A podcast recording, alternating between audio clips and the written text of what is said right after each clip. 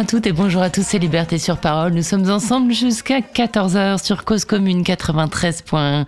Liberté sur Parole, c'est une émission proposée et présentée par Eugénie Barbeza et réalisée comme chaque lundi par Gilles Brézard. Alors au programme de ce numéro de Liberté sur Parole, eh bien on va parler, c'est l'anniversaire ou presque, oui, euh, ça fait cinq ans déjà que les Gilets jaunes sont descendus dans les rues, sur les ronds-points, se sont rassemblés, on commence à énerver euh, ce pays de voix jaune. Je dis voix jaune à dessein parce que c'est le titre du film dont nous allons parler aujourd'hui. Ce film Les Voix jaunes, c'est un film de la réalisatrice, pardon, Sylvestre Menzer. Bonjour Sylvestre, vous êtes avec nous. Bonjour Eugénie. On se connaît puisque vous aviez déjà fait un très très très beau film euh, sur Jules Durand, euh, voilà, euh, au Havre, ce syndicaliste qui a payé son engagement de sa vie et payé la répression de sa vie, je crois, on peut dire. Il est encore visible quelque part ce film, on peut encore le voir? Bah, j'espère qu'on pourra le revoir, c'est l'occasion, voilà. Mais il est, il existe en tout cas et il est disponible. Absolument. Et donc là, mais vous êtes aussi parti du Havre pour, faire cette cette traversée en diagonale zigzagante de la France avec les, les gilets jaunes. Oui. Le, le trajet, c'est euh, Le Havre-Marseille, en faisant pas mal de, de, de, contours et de détours. Et donc, euh, vous avez euh, décidé de, filmer, euh, alors pas de filmer en fait les gilets jaunes, de les écouter, d'écouter mmh. les gilets jaunes. Alors, quand est-ce que vous avez commencé à, à penser à ce film et euh, comment comment et, a germé cette idée? Mmh, bah, En fait, vraiment, c'est bon le début du mouvement qui était tellement spontané et intense avec euh, cet élan euh, de partout, ça m'a sidéré. Et puis moi, je suis de Paris, donc je voyais tous les gilets jaunes arriver à Paris, donc je suis rentrée dans les manifestations comme j'étais quand même assez, euh, voilà, je courais un peu aussi les, les rues euh, manifestantes, euh, notamment depuis ce film avec euh, autour de Jules Durand et c'était pendant les moments de la lutte contre la loi travail. Donc été avec les gilets jaunes dans les manifs et puis et puis je me suis dit mais en fait eux ils viennent de partout, c'est vraiment nouveau dans ce mouvement, ils sont des des campagnes, des petits bourgs, des, des villes moyennes et, euh, et finalement je on sait pas trop ce qu'ils voient eux dans leur quotidien. Donc euh, c'est c'est bien ils viennent ici mais moi je vais aller voir euh, là-bas. Et, et du coup euh, bon il y avait des groupes gilets jaunes notamment à Saint-Denis euh, qui se constituaient euh, assez rapidement. Après il y en a eu à Paris Sud. Donc j'étais dans ces différents groupes. J'ai commencé à, à vraiment faire partie du mouvement aussi en étant dans les assemblées des assemblées. Et puis là j'ai collecté ces, ces contacts de gilets jaunes sur cette ligne que j'avais tracée parce que le Havre pour moi c'est un peu un, un, un point de départ c'est des alors expliquez-nous voilà voilà votre lien ouais. avec le Havre Parce que bon, c'est quand même un peu dans tous les films, mais il y a quand même un truc là. Oui, oui, oui. J'ai remarqué qu'il y a aussi des joueurs de cartes, mais enfin, non, le Havre, c'est vraiment le, c'est vraiment la, la référence euh, d'une lutte, du militantisme. Euh, bon, avec euh, autour de l'histoire de Jules Durand, c'était donc un, une affaire judiciaire euh, grave, euh, un, une erreur, en fait, un crime judiciaire même envers un syndicaliste en 1910. Et, et donc c'est une référence pour moi parce qu'après, par le film de Jules Durand, j'ai eu contact avec tout ce milieu militant, syndical, mais aussi anarchiste. Enfin, et, euh, et le finalement ma sensibilité aux luttes a, a été beaucoup euh, nourrie par ce par ces par ces précédents films. Il y avait aussi avant d'autres choses plus esthétiques. Mais bon là euh, le Havre je me suis dit c'est un grand port. Euh, derrière il y a il y a le trafic portuaire il y a tout ce lien avec le monde. L'autre côté c'est Marseille vers la Méditerranée avec l'Algérie qui était en pleine ébullition aussi oui. à ce moment-là. Et donc euh, je, je je vais pas passer par Paris je trace cette ligne euh, et je verrai qui je rencontre. Et effectivement, euh, les Gilets jaunes étant partout, c'était des rencontres euh, incroyables partout. Et alors, vous avez commencé combien de temps après le, le début du mouvement? Vous Tout de suite, quasiment quoi, de Tout de suite, vous avez, vous avez décidé d'aller de, de, ouais. voir euh, d'où venaient ces gens, en fait? Oui, tout de suite. Euh, alors, euh, bon, le, pour faire un film, en tout cas chez moi, ça prend un certain temps, mais tout de suite, je me suis dit, je vais, je vais faire cette, ce voyage, un voyage, euh, je pensais à un road movie au fil des rencontres. Et, mais bon, ça s'est un petit peu organisé progressivement. En tout cas, en mai 2019, donc c'était aux six mois du mouvements, j'ai vraiment été avec mon matériel d'enregistrement, caméra et, sont surtout rencontrer les gilets jaunes. Et c'est là que je les ai interviewés sur sur ce, ce qu'ils qu'ils vivaient et ce qu'ils avaient vécu. Donc on était à la fois immergés dedans, mais il y avait aussi un peu de recul. Et, et voilà, ça s'est fait comme ça tout de suite, quoi. Et alors, il y a quelque chose d'absolument. Euh, alors, ça peut être euh, intrigant au départ, et puis quand on, alors, je conseille aux gens de voir deux fois le film. Allez-y deux fois, hein, débrouillez-vous. Alors, ça passe pas partout. Je crois que vous l'accompagnez ce film. C'est un peu une tournée gilet jaune ah que vous faites avec le film. Hein. Il, n'a pas de, il a, il a pas de, de, jour fixe. Voilà, c'est un peu comme comme les gilets jaunes, euh, mais il a plein plein de, de, de, de, dates programmées, dont une ce soir, je crois. Hein. Ce soir, oui, au Saint-Michel l'espace Saint-Michel à, 20h15. Oui. Voilà, 20h15. Donc, et puis vous y serez. C'est ça. L'avantage, c'est que vous pouvez être à toutes les séances ou presque. voilà.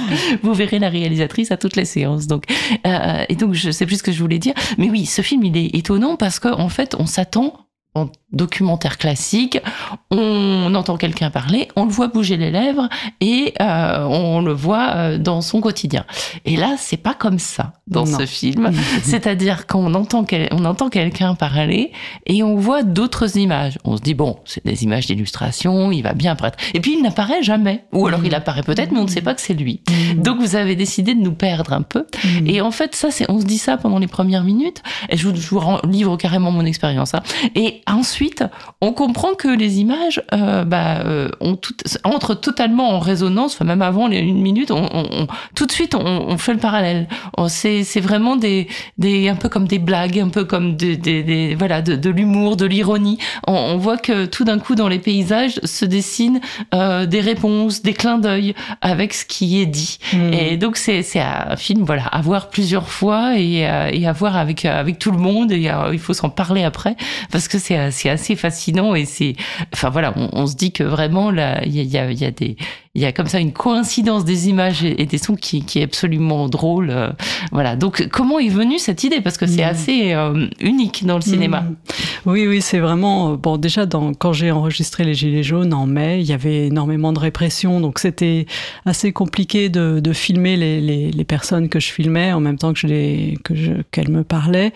Il y avait ce rapport au son qui était beaucoup plus facile, beaucoup plus de confiance. Et puis, il y avait une intention euh, de de faire quelque chose de différent, étant donné qu'on avait vu beaucoup de, de gilets jaunes sur les ronds-points, dans les manifestations, les actions, tout ça.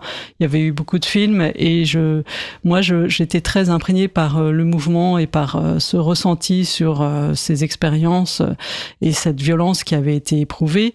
Et j'avais envie de, de faire, de mettre en résonance, comme, comme tu as dit, cette, cette sensibilité que j'avais presque physique et, et ce que je voyais dans le pays avec évidemment euh, le rapport au son. Donc c'est des sortes de paraboles, mais qui euh, qui travaillent l'image vraiment comme comme une recherche cinématographique et en même temps une recherche de sens parce que c'est pas n'importe quel paysage. C'est quand même d'abord là où les gens ont parlé et avec euh, ce qu'ils voient dans leur quotidien, mais en cherchant effectivement la petite note qui fait référence, qui fait sens et parce que finalement la, les problématiques qu'ont soulevées les gilets jaunes, c'est des problématiques aussi du quotidien, de, de, de, la vie de tous les jours et, et, et plus largement de, de la représentation, c'est-à-dire sur la place des invisibles ou des noms non entendus. Enfin, donc tout ce travail-là, comme ça, qui cherche à créer un mystère et qui laisse un peu quelque part la place au spectateur pour qu'il aussi qu'il amène ses propres images sachant que euh, on a tous des images euh, euh, qu'on a intégrées sur les, les, les, images médiatiques, etc. Donc euh, c'était une manière d'aller chercher vers chercher autre chose. Autrement. Oui, il y a très peu d'images de manifestations, mm. très très peu d'images de violences policières. Par contre, on l'entend et on l'entend oui. très fort. Je voudrais qu'on écoute un extrait qui est à peu près à, au milieu du film. C'est une femme qui qui raconte euh, voilà son expérience de, de la de, de, de la répression. Quand on est arrivé le 17 novembre, on savait euh, que les ronds-points faisaient signer des pétitions. Qu'on arrêtait les voitures et qu'on faisait signer des pétitions. Alors au début, c'était pour la suppression de l'augmentation de, de, la du diesel. Et tous les ronds-points, on eu cette même réflexion de pourquoi on n'irait pas plus loin. Et du coup, on s'est tous mis ensemble et on s'est dit bon, pour vous, c'est quoi la priorité des choses à changer? Et on a fait un consensus là-dedans. On a mis longtemps avant de sortir vraiment une liste officielle. Et après, on s'est dit, ben, on va faire ça, on va mettre tout ça en commun et on en va sélectionner par exemple les 10 premières et on les fait signer. Pareil, est-ce que vous êtes d'accord avec ça? Et on a arrêté chaque voiture. Voilà, ben, nos revendications c'est ça, notre mouvement c'est ça, vous êtes d'accord, vous n'êtes pas d'accord? Et les gens signaient. Et des cahiers, on en a rempli, mais je sais même pas combien des feuilles, on a, vraiment on a tout fait. Et après on s'est dit, bon, mais on va le porter, euh, on va le porter à la préf. Donc on a demandé un entretien pour qu'il nous reçoive. Entretien qu'évidemment il a refusé.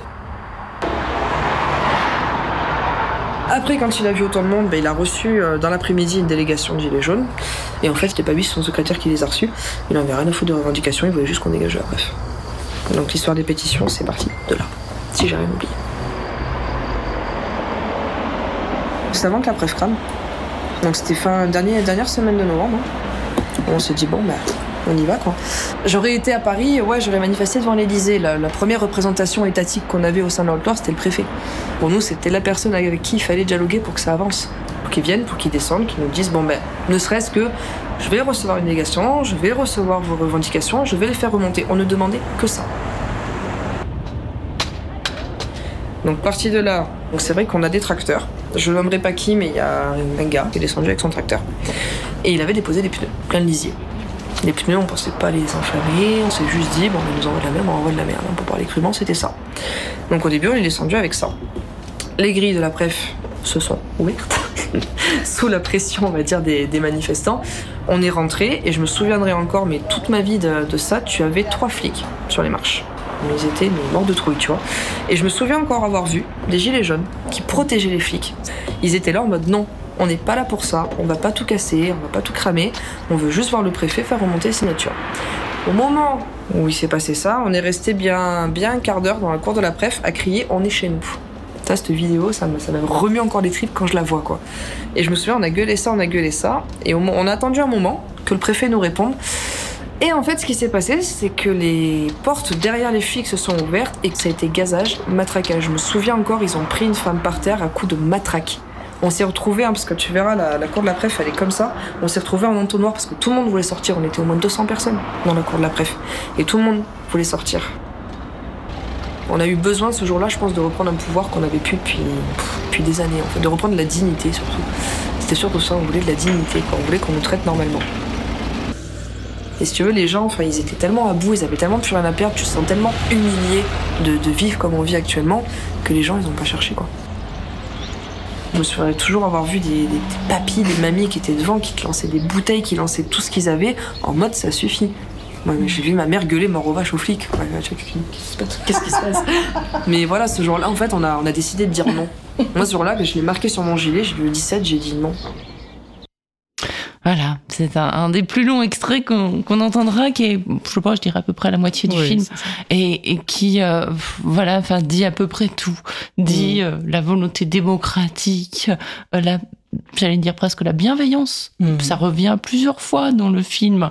Euh, des gens qui disent les, les, gendarmes, ils sont dans mon cœur, ou les gendarmes. Voilà, il faut vraiment le, le, le c'est une petite mamie devant sa porte qui dit ça. Euh, mais il y a, y a, voilà, y a des gens qui font leur métier. Bon, ben voilà, ils sont pas si différents euh, des, des, de, en termes de niveau de vie et d'origine sociale que les gens qui vont manifester. Quoique les origines sociales, il y en a de toutes. Euh, on le voit dans le film. Mais et, et puis finalement, ben, le mépris engendre la colère. Mm, mm. C'est vraiment là, là j'ai laissé en long parce que on voit vraiment le processus. Parce mm. qu'on a pu stigmatiser sur certaines chaînes de télévision en disant oh là là, ils sont, ils sont dangereux. Mais il faut voir d'où vient cette, cette, cette, violence, de quelle violence ils se prennent aussi en, en amont. Quoi. Exactement, oui, oui, c'est vraiment le sentiment de bah que en fait euh, cette démocratie n'a pas sa légitimité de, prendre euh, les voix du peuple euh, avec un, gouvernement qui est très mal élu et qui et qui n'est pas à l'écoute de, de ce qui est enfin ce qui a émergé avec les gilets jaunes. C'était vraiment ce ce besoin d'expression et de et d'exister. Alors très vite effectivement au départ il y avait une sorte de de curiosité, la police laissait un peu faire, et puis très vite, euh, la répression s'est abattue sur le mouvement, et pas que la répression policière, les médias aussi euh, mainstream, hein, se sont ont vraiment euh, cultivé ce mépris, même au bout de, six mois, là, c'était même recréer de l'invisibilité, c'est-à-dire les gilets jaunes, ils étaient toujours là, mais ça suffisait, donc il fallait les enfouir un peu sous le tapis pour passer à autre chose. Mais non, les gilets jaunes sont restés en fait jusqu'au Covid. C'était un énorme mouvement. Absolument. Mm. Et, et, et, ils sont encore là. On, on croise encore des gilets jaunes et mm. je crois que les et même je, trouve qu'il y a pas mal de mépris aussi dans le bilan qui est fait de, de, de, de ce mouvement. On dit ils n'ont rien obtenu. Euh, bah après ça, en, en, écoutant les voix de votre film, euh, on, on, comprend que quelque chose s'est levé qui n'est pas là de se coucher. Non, non, bien sûr, ouais. Ça, a été un mouvement énorme. Et en plus, euh, euh, bon, moi qui fais effectivement beaucoup de, projections euh, un peu partout, j'entends toujours cette question, mais finalement, où on en est, qu'est-ce que c'est l'avenir, qu'est-ce qu'on a obtenu? Et, et, finalement, ce qui ressort, c'est quand même que ça a été un mouvement qui, qui a embarqué tout le monde et et qui a fait grandir, euh, qui a vraiment fait grandir euh, politiquement dans, dans la conscience. C'était un tel niveau d'échange et d'intelligence euh, bon collective qui qui ont permis de faire émerger d'autres visions de possibles. Après, il y a une grande souffrance sur effectivement aussi les, les coups qu'ils ont reçus, etc. C'est ça reste et ça euh, autant ils n'oublient pas la fraternité euh, tout tout ce qu'ils ont gagné en, en, en, prise de conscience mais ils n'oublient pas les quelques coups de matraque euh, les mises en garde à vue etc ouais, ça, ouais, ça on, on, entendra parce que c'est vraiment vous avez eu des témoignages mm. et, et c'est pas ça que vous alliez chercher j'imagine donc non. de toute façon ils sont arrivés ces témoignages ils étaient là et, et, et surtout dans, dans, à chaque témoignage on sent de, de violence grave de maltraitance d'indignité euh, euh, on, on, sent l'étonnement. Mmh. Personne ne s'attendait à ça. Mmh. C'est des gens qui euh, ont quand même, euh, enfin, ils sont très loin de l'image qu'on a voulu créer d'eux parce que on sent une volonté de paix, c'est-à-dire mmh. de discussion euh, sans, sans heurts, il n'y a, a, pas de violence mmh. euh, et, et on sent une, euh, un respect de l'ordre et de, de, une confiance en la justice qui, pour le coup, ça a été une sacrée déception aussi. Ah oui, oui, c'est oui, je pense que c'est l'expérience de beaucoup qui, qui montaient, euh, enfin, qui allaient dans les ronds-points avec un certain respect pour la police et la justice et puis qui, qui, sont, qui sont revenus avec le dégoût. Enfin, c'est ce que dit une femme à Marseille d'ailleurs. Mmh, mmh. voilà, le, le dégoût a remplacé remplacer euh, le reste parce que parce qu'une justice totalement unique. Euh, enfin. Et un peu aux ordres aussi, donc se dire que de toute façon, voilà, le, le peuple, ouais, ouais. il faut qu'il se débrouille pour euh, pour reprendre le pouvoir. Parce que revient, voilà. ouais, ça revient effectivement tout le temps. Mmh. Mmh. Et alors, effectivement, on a voulu, euh, surtout au début du mouvement, et surtout peut-être dans une volonté, euh, même parfois euh, syndicale ou de certains partis politiques, de pas, euh, enfin, de se sentir dépassé, et on a voulu, euh, eh bien, faire de, des gilets jaunes des fachos. Mmh. Et en fait, vous, vous n'éludez pas la question dans le film, et ça vient dès le début, avec ce, ce monsieur qui est retraité, doit pas être très loin du Havre puisque c'est au début du film on doit commencer à remonter la scène un petit peu euh, euh, voilà c'est ça. Et ben on va écouter euh, donc ce monsieur dont, dont, voilà on ignore les, les, noms et les prénoms enfin ils sont à la fin du film hein, mais on, on, va écouter donc euh, ce, ce, ce, monsieur. J'ai un collègue de boulot il a 34 ans là qui a été embauché il y a peu. Il me dit non je sais pas moi j'ai jamais été nulle part. Ils ne peuvent pas rêver alors que le rêve, ça ouvre la porte à plein de choses. Hein.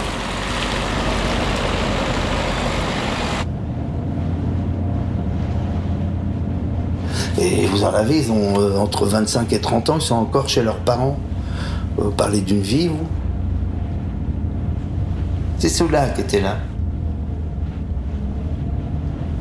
Et moi, si j'y étais, c'est parce que bah, moi, ça va, puisque j'ai une bonne retraite de Glaxo. Mais il y a des gens qui ont 700-800 euros par mois, c'est pas possible de vivre. Il y en a même qui ont moins, hein. nettement moins. Enfin, même s'il y a les allocs, ça doit pas aller bien loin, quoi. C'est, on vit plus. Avec ces, ces sommes-là, vous vivez plus, vous survivez. J'ai vu une mémé, elle m'a dit ouais, moi je m'en moque. Elle dit euh, les dix derniers jours du mois, j'ai plus rien, je, je trempe du pain dans, dans, le lait. Ils mangent, ils se remplissent l'estomac, mais de cochonneries pour euh, pour pas avoir faim, mais ils mangent que de la oui, ça s'appelle du pain et du lait, c'est pas un repas quoi. Même mon frère qui a une retraite de misère, quand ils vont dans la grande surface, ils achètent du poulet. Je lui dis non mais là tu, tu manges de la mouise. Il me dit j'ai pas le choix.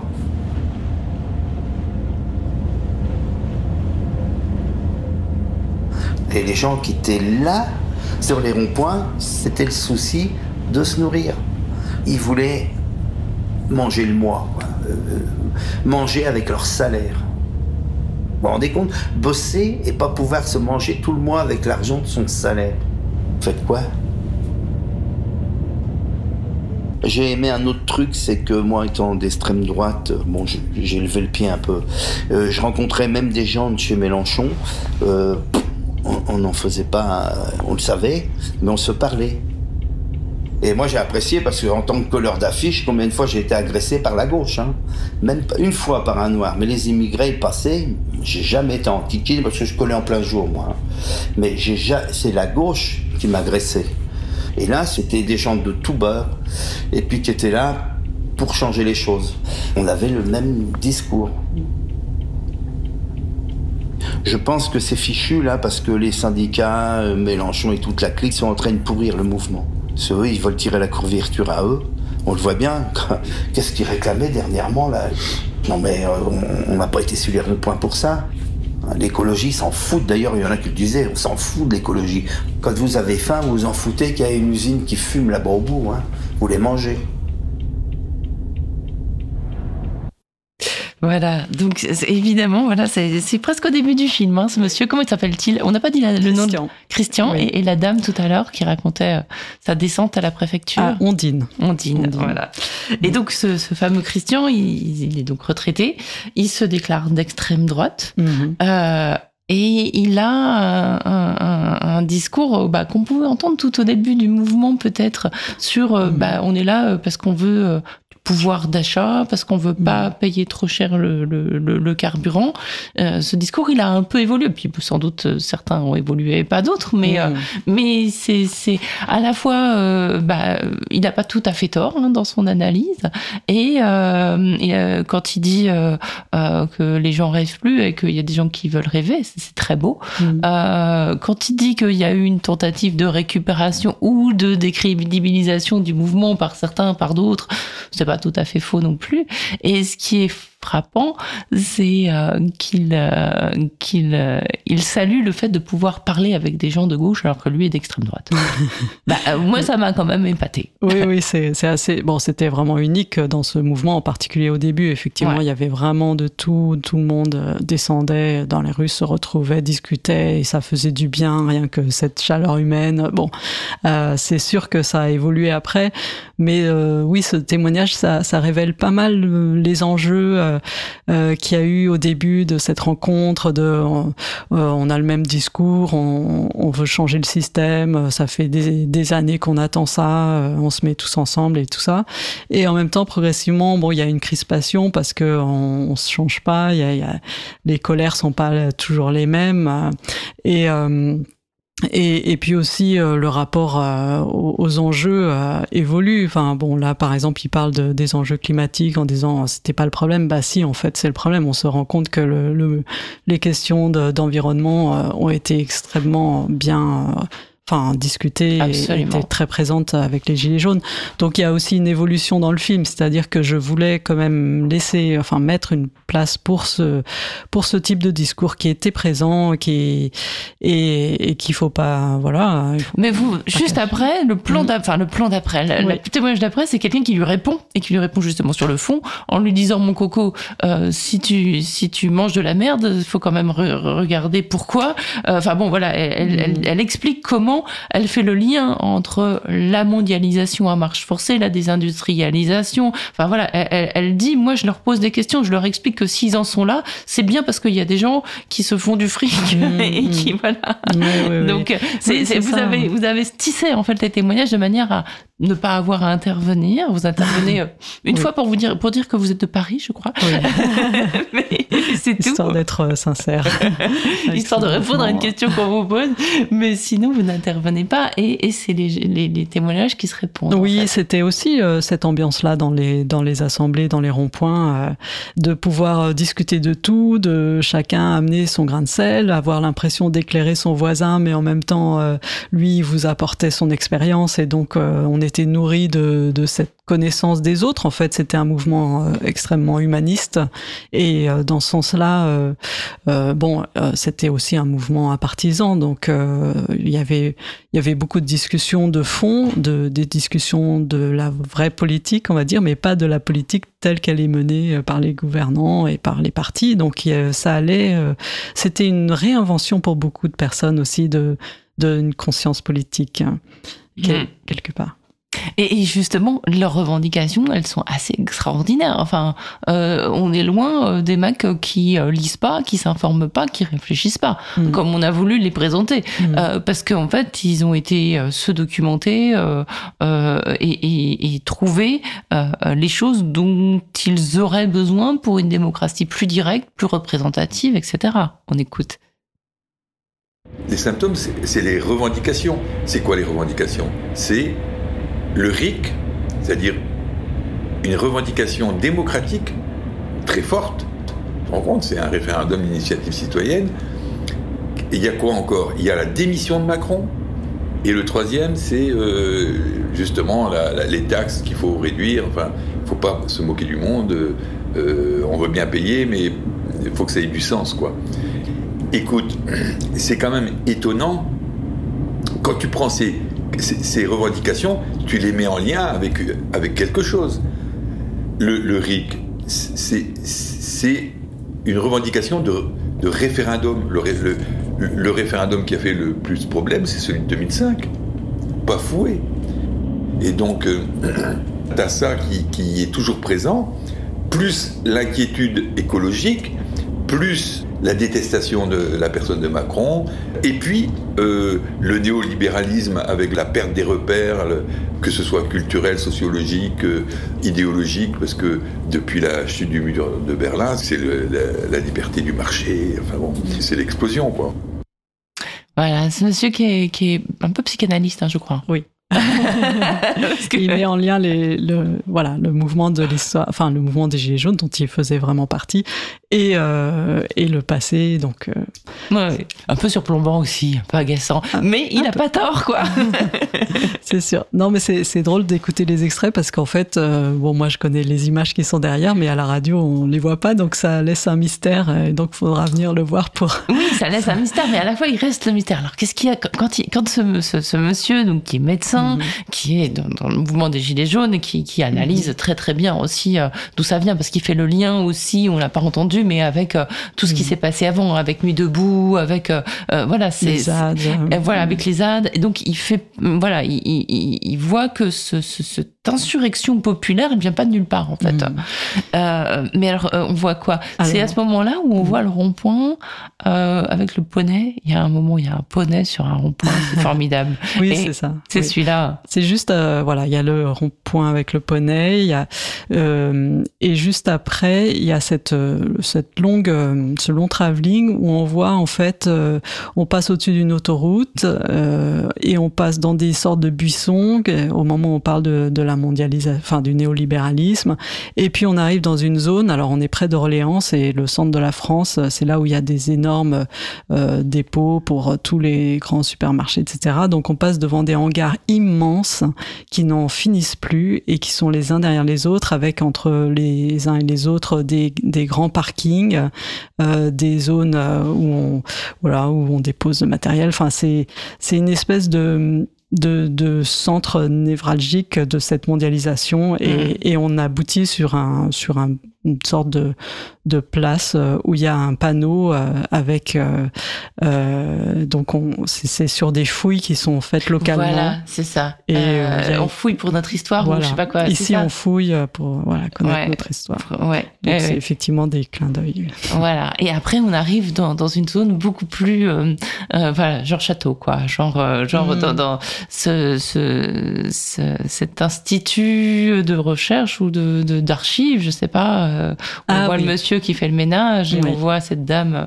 Oui, oui. Euh, euh, ensuite, on arrive dans une bibliothèque très très moyenâgeuse presque. Très, oui, oui. Alors bon, c'est aussi le travail des images. Hein. C'est pas donc j'imagine qu'on est vers Orléans, mais c'est les images sont un peu d'ailleurs.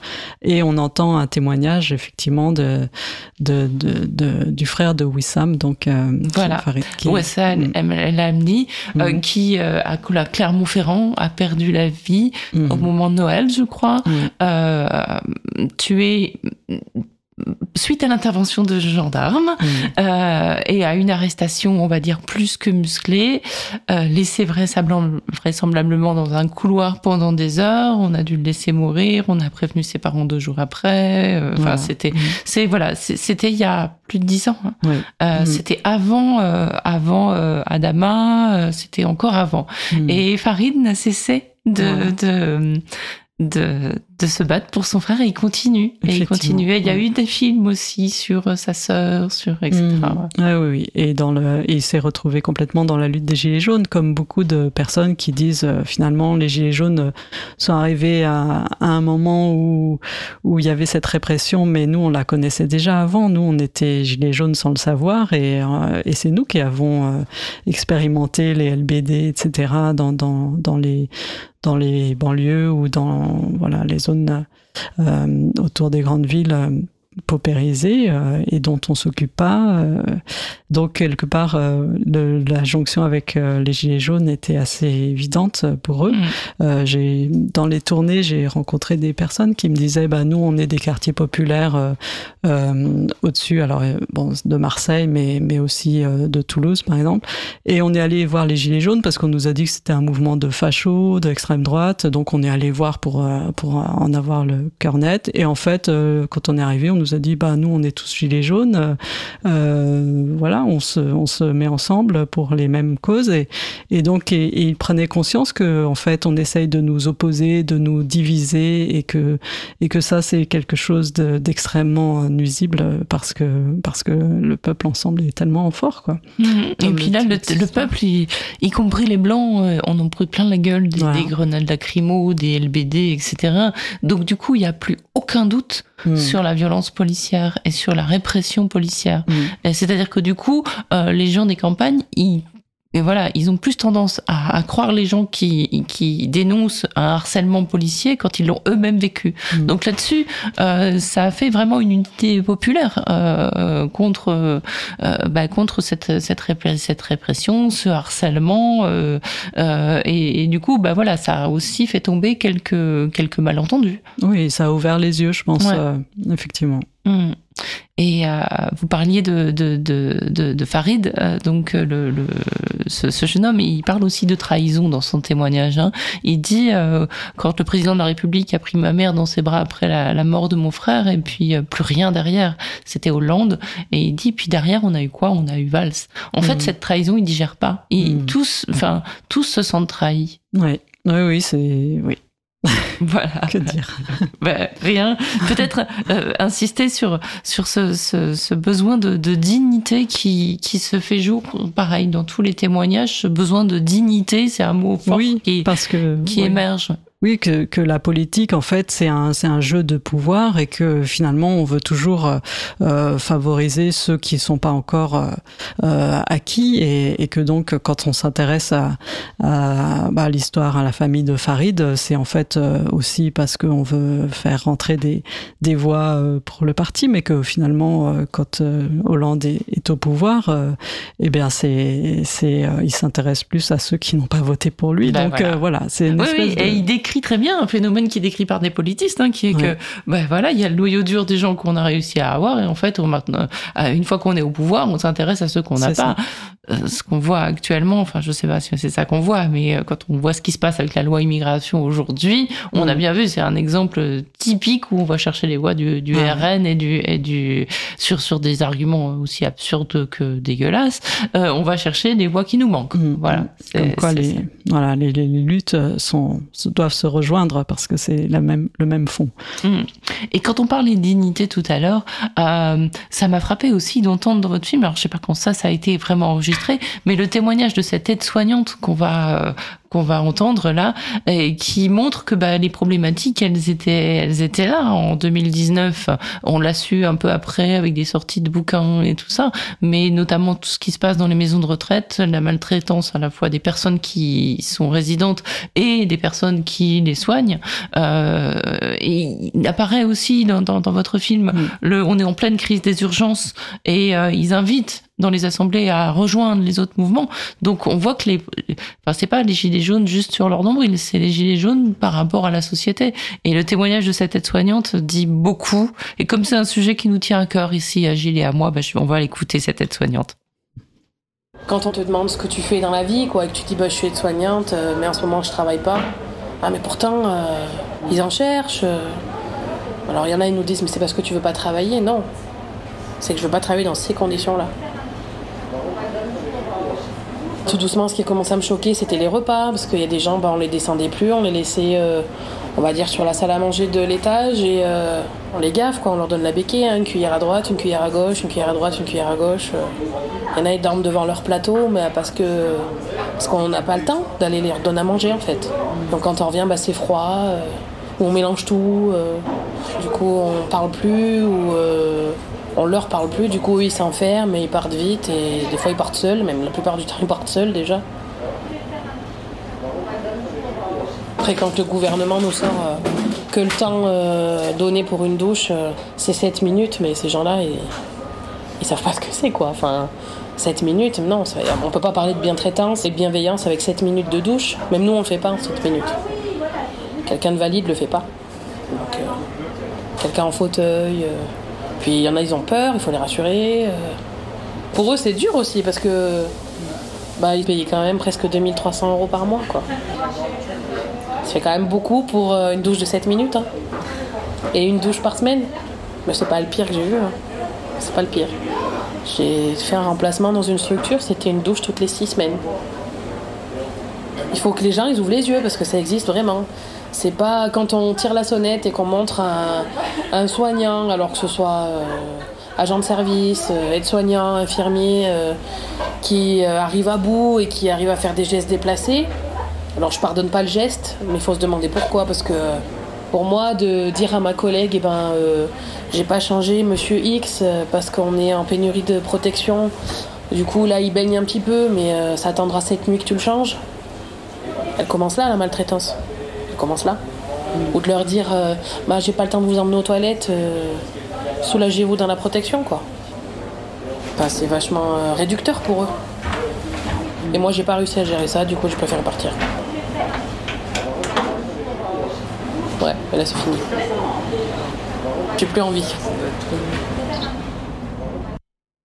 Voilà, Sylvie Spencer, est-ce que à travers ce témoignage, on comprend que bah il y a des choses qui étaient acceptées parce que c'était comme ça, parce qu'on s'en parlait pas, parce qu'on avait même un peu honte de dire ça, et que sur les ronds-points, peut-être la parole s'est libérée et il y a des choses on peut plus. Oui, oui, je pense que c'est vraiment la prise de conscience de, cette de ce rapport à- au travail, à la à la souffrance au travail en fait. euh, et euh, bon, cette femme Adeline, elle est elle euh, elle se sent presque honteuse de pas travailler alors qu'on a besoin de- d'aide soignante, etc. Mais en fait, ces ronds-points, ces rencontres, euh, ça permet de d'expliquer, de raconter, de prendre euh, du coup euh, un peu la mesure de cette pression qui est faite à tous les niveaux, quoi. Donc c'est hum, voilà, c'était aussi l'occasion de parler du monde du travail et, et de ces bullshit jobs. Oui, oui, sont- après ça, c'est pas, pour le coup, c'est pas un bullshit job. S'occuper des sûr, personnes sûr. vieilles et dépendantes, c'est des personnes, c'est, les plus des- beaux métiers. essentiel, en fait, c'est essentiel. Les Mais sauf qu'on les rend, on les rend euh, dégradés et dégradants. quoi. Voilà, on les rend dégradants, on les, on les invisibilise, on, on, on les méprise. Euh, C'est des métiers euh, euh, qui sont aussi des métiers de l'ombre, euh, des métiers de femmes. Euh, Cette femme, euh, Adeline, elle a aussi trois enfants, donc elle euh, fait garder ses enfants et elle les voit pas parce qu'on lui impose des horaires impossibles. Elle habite loin de là où elle travaille. Enfin, et tout est tout le temps sous pression dans, dans sa vie. À un moment, elle fait le choix bah, de d'arrêter quoi. Et après, du coup, elle elle est au restaurant du cœur, elle est avec l'armée du salut, mais elle bon, elle fait le choix de d'une vie plus digne pour ses enfants, mais Mhm. avec toutes Et les difficultés qu'il y a derrière aussi. euh, euh, donc c'est ces, tous ces enjeux, cette complexité en fait qui se qui se retrouve euh, et, et qui questionne. Je pense que ça interroge aussi le spectateur. Alors, qu'est-ce qu'on voit derrière ces images? Je me rappelle plus pendant qu'elle parle. Euh, ben, on voit une, euh, une femme euh, qui nettoie un hôtel. Euh, donc elle passe de chambre en chambre et, elle aussi, elle est, elle est tenue à quelques minutes par chambre. Elle, enchaîne, elle porte les seaux. Euh, et en fait, on voit aussi un mur où il y a, en fait, la lumière se reflète sur le mur et donc euh, on voit les passages de cette ce- cette femme de ménage sur les reflets dans le mur et donc c'est une sorte d'évocation de ses présences on les voit pas de face on les on les sent et elles existent partout Hmm. Il y a, y, a y a des passages euh, de, de- Il y a très peu de passages où il n'y a pas de témoignage, euh, mais des passages vraiment filmés. Mhm. Et euh, bon, il y en a un, on va pas tout raconter, mais euh, l'histoire des, des animaux à qui, des animaux domestiques et très bien domestiqués à qui on donne à manger, c'est fabuleux. Un monsieur qui a, a pris un tour à son chien et j'imagine qu'en plus il était très fier de vous le montrer cette fois sur sa tête. oui, oui, oui. Il y a eu beaucoup de prises. Euh, non non pas du tout une seule Une seule. En Bravo. fait, euh, ce- cet homme euh, qui, qui était maraîcher avant et qu'on appelle bio, euh, lui aussi, c'est une démarche d'aller vers le maraîchage euh, biologique, etc. Et donc, il est entouré d'a- d'animaux, des chats, des chiens, des poissons. Et, euh, et il a appris à son chien à, à garder un, un biscuit savoureux sur le bout du nez et euh, au signal de le faire sauter en l'air pour l'attraper et le gober, quoi. Et donc, euh, c'est vrai que cette image est assez, assez marrante parce que euh, ces animaux, ils sont assez représentatifs aussi. euh, euh, Il y a beaucoup de parallèles avec les hommes, quoi, sur ce qu'on leur fait faire, ce qu'on, où ils sont. le- et puis en même temps, ils ont leur, leur authenticité, leur animalité qui, Mhm. qui est très Bon, expressive. on voit que le chat, juste avant, est un beaucoup, beaucoup moins docile.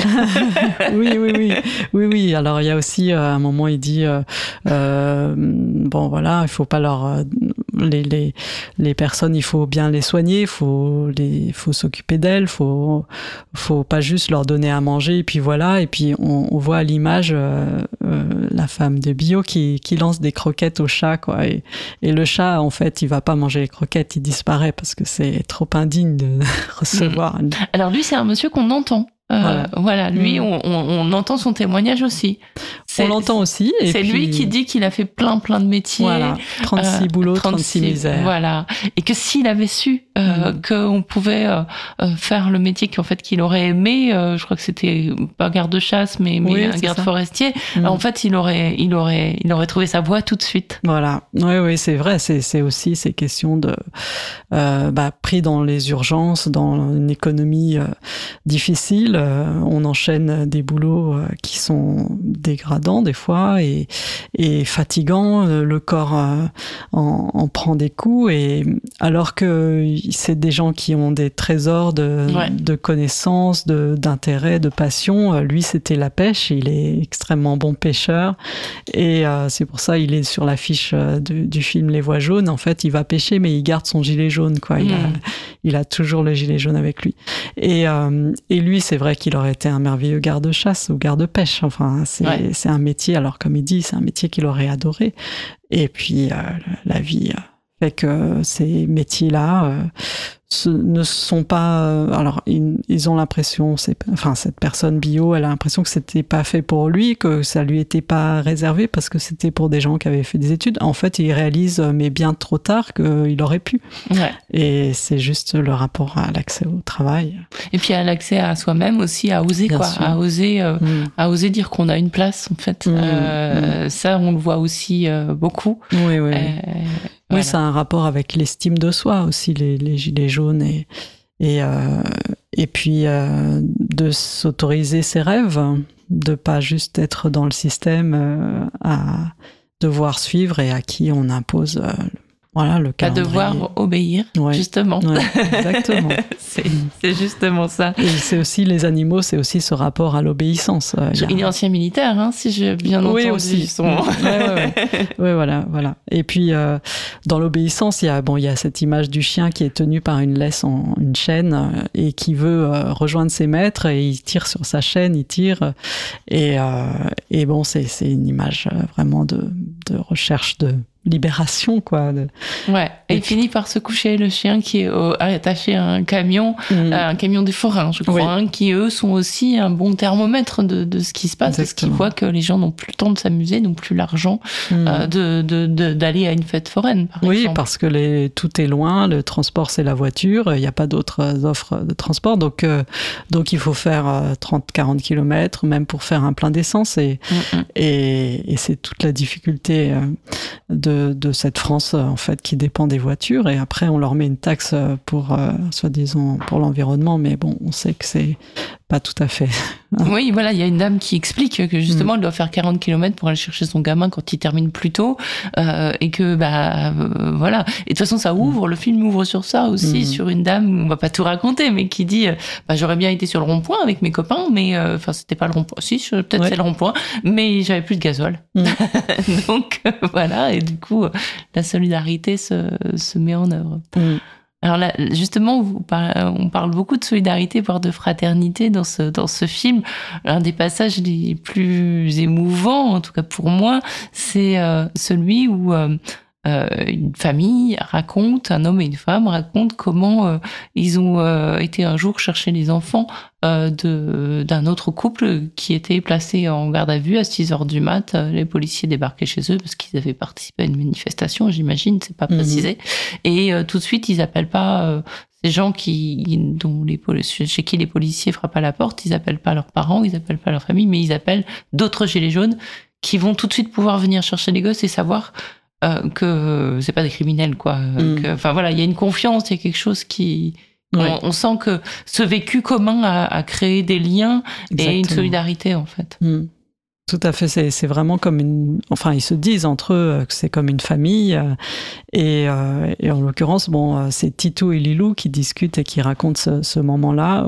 Eux, ils sont famille d'accueil en réalité, donc euh, ils accueillent déjà des, enfants avec des grandes difficultés. Et mais il y a il y a pas d'hésitation quand il y a un appel de de demande, euh, voilà, viens, venez prendre nos enfants parce qu'on nous embarque, ils, ils arrivent euh, immédiatement, ils prennent la voiture et, et dans le, la séquence, euh, la femme dit, mais moi j'ai dit à Titou, mais t'es pas déjà parti, t'es pas déjà là-bas. Enfin, vraiment, c'est cette urgence parce que parce que ces liens sont devenus des liens profonds. Enfin, et d'ailleurs, ça, ça continue après. C'est vraiment quand je présente le film dans les demander. endroits où Ouais. j'ai où j'ai filmé, c'est c'est incroyable comme ce, ce lien est toujours présent quoi. Et c'est ce qui donc ça leur rappelle des souvenirs le film, mais ça ça leur euh, ça leur rappelle combien ils ont gagné dans dans la fraternité.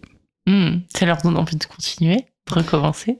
Et ils disent, certains disent, euh, nous on a vraiment, on a tout donné, voire on a donné une bonne partie de notre vie, on a mis notre vie à côté, on, a eu aussi euh, la répression, voilà, de la justice, etc. Et, et peut-être que c'est à d'autres de le faire maintenant. Mhm. Après, il y en a aussi qui disent, mais on est toujours là, on, on attend que, que ça se soulève, nous on, est prêt à sortir.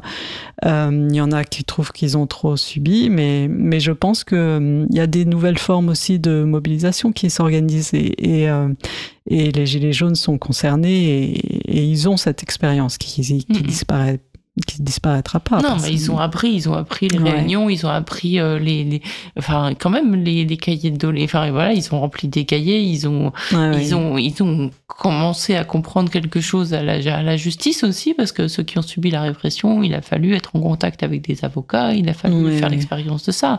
Et, et je trouve que euh, certains font une analyse absolument euh, magnifique. Enfin, tous, enfin, ils sont très observateurs de, de, de, de ce qu'ils, de ce qu'ils vivent, et même dans des moments moment de, de, de, de grave répression, euh, bah, il y a une analyse parfaite de ce qui se passe, de la stratégie du maintien de l'ordre, euh, de la dichotomie entre ceux qui sont sur le terrain et ceux qui reçoivent en garde à vue, euh, de ce que veut ce système, etc. On va écouter un, un homme euh, mhm. qui était donc euh, dans une manifestation parisienne, celle justement où il y a eu la fameuse salle pétrière. On a laissé croire à tous les médias et donc à la population française que la salle pétrière avait été attaquée, ce qui était absolument faux. et ça a été confirmé par des médecins à l'intérieur. Voilà, c'était une, grave manipulation. Mhm. Et en fait, voilà, quelqu'un qui l'a vécu en parle. On est parti de Montparnasse, ça a démarré tranquille. Il y a des forces de l'ordre. Ils étaient en barrage devant nous, ils marchaient en marche arrière, en nous contrôlant euh, sur les côtés et, devant. Et arrivé à Place d'Italie, là, ils nous attendaient pour nous défoncer.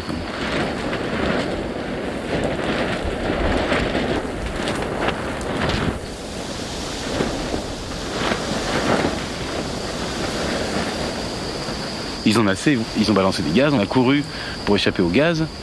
On t'envoie d'une sortie à une autre. Non, non, c'est pas ici, c'est là-bas. Tu traverses la place, tu vas là-bas, c'est pas là-bas. Ah bon, c'est là-bas, ok, tu vas là-bas. En fait, il n'y a nulle part pour sortir. Il n'y a pas de sortie.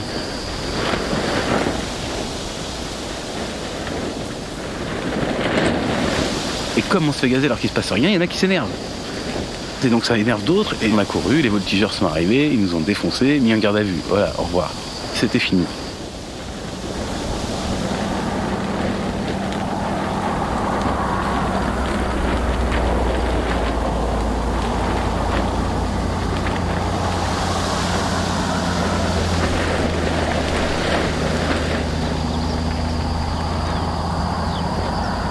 Ils en tapent 2-3 parce qu'ils sont habillés en noir, donc ils estiment que c'est des black blocs, donc ils, ils tabassent. Et après, ils te mettent tes serflex, là, les trucs en plastique. Et puis, ils nous ont emmené au dépôt, euh, là où avait été Messrine avant son procès et tout ça. Et euh, parce qu'ils ont réquisitionné l'ancien dépôt du TGI, m'ont expliqué les flics. Donc c'est des vieilles cellules et puis tout pourri, hein. pas de chasse d'eau et tout dans les toilettes. L'eau, fallait pas la boire, c'était de l'eau de ils nous ont dit. J'ai eu un verre d'eau au bout de 12 heures, puis quand t'as pris des gaz, t'as soif tu dors beaucoup. T'as pas grand chose d'autre à foutre. Tu vois le lumière allumé, mais tu sais pas si c'est de jour ou la nuit, t'as aucune idée de l'heure qu'il est parce que t'as pas de moyen de vérifier. Et, au milieu de la nuit, il te réveille pour te faire signer un papier. T'es dans le gaz, tu sais même pas ce que tu signes en vérité. Tu survoles vite fait, mais tu sais, en plus avec tout le langage juridique et tout tu, signes et tout, puis tu retournes te coucher, puis, et ça, t'as des heures, tu sais pas combien de temps, tu perds la notion du temps complètement. Tu sais pas si ça fait deux heures que quelqu'un est venu, ou six heures, ou tu sais pas du tout. Mais surtout, c'est la soif qui, est, dérangeante. Et puis, euh, et puis le fait que t'aies rien fait. Moi, ils m'ont dit c'est le lendemain matin à 11h. Puis à 14h euh, quelques, ils te disent bah, t'es dehors, ils te mettent euh, classement sans suite, t'as rien. T'as juste des bleus euh, là où ils t'ont tapé avec la matraque, etc. C'est tout. Et ta gueule. c'est comme ça. Comme on exprime notre mal-être en plein centre-ville, M. Macron n'est pas trop d'accord, donc il nous fait frapper. Ça, il savent faire. On avait pris Prado Carénage et toute la police est arrivée, mais alors vraiment en foule. Et ils cavalaient tous avec leur habit euh, de tortue ninja. Et un homme tombe devant, un homme assez âgé. Mon fils s'arrête pour pouvoir le ramasser. il y a un CRS qui est arrivé.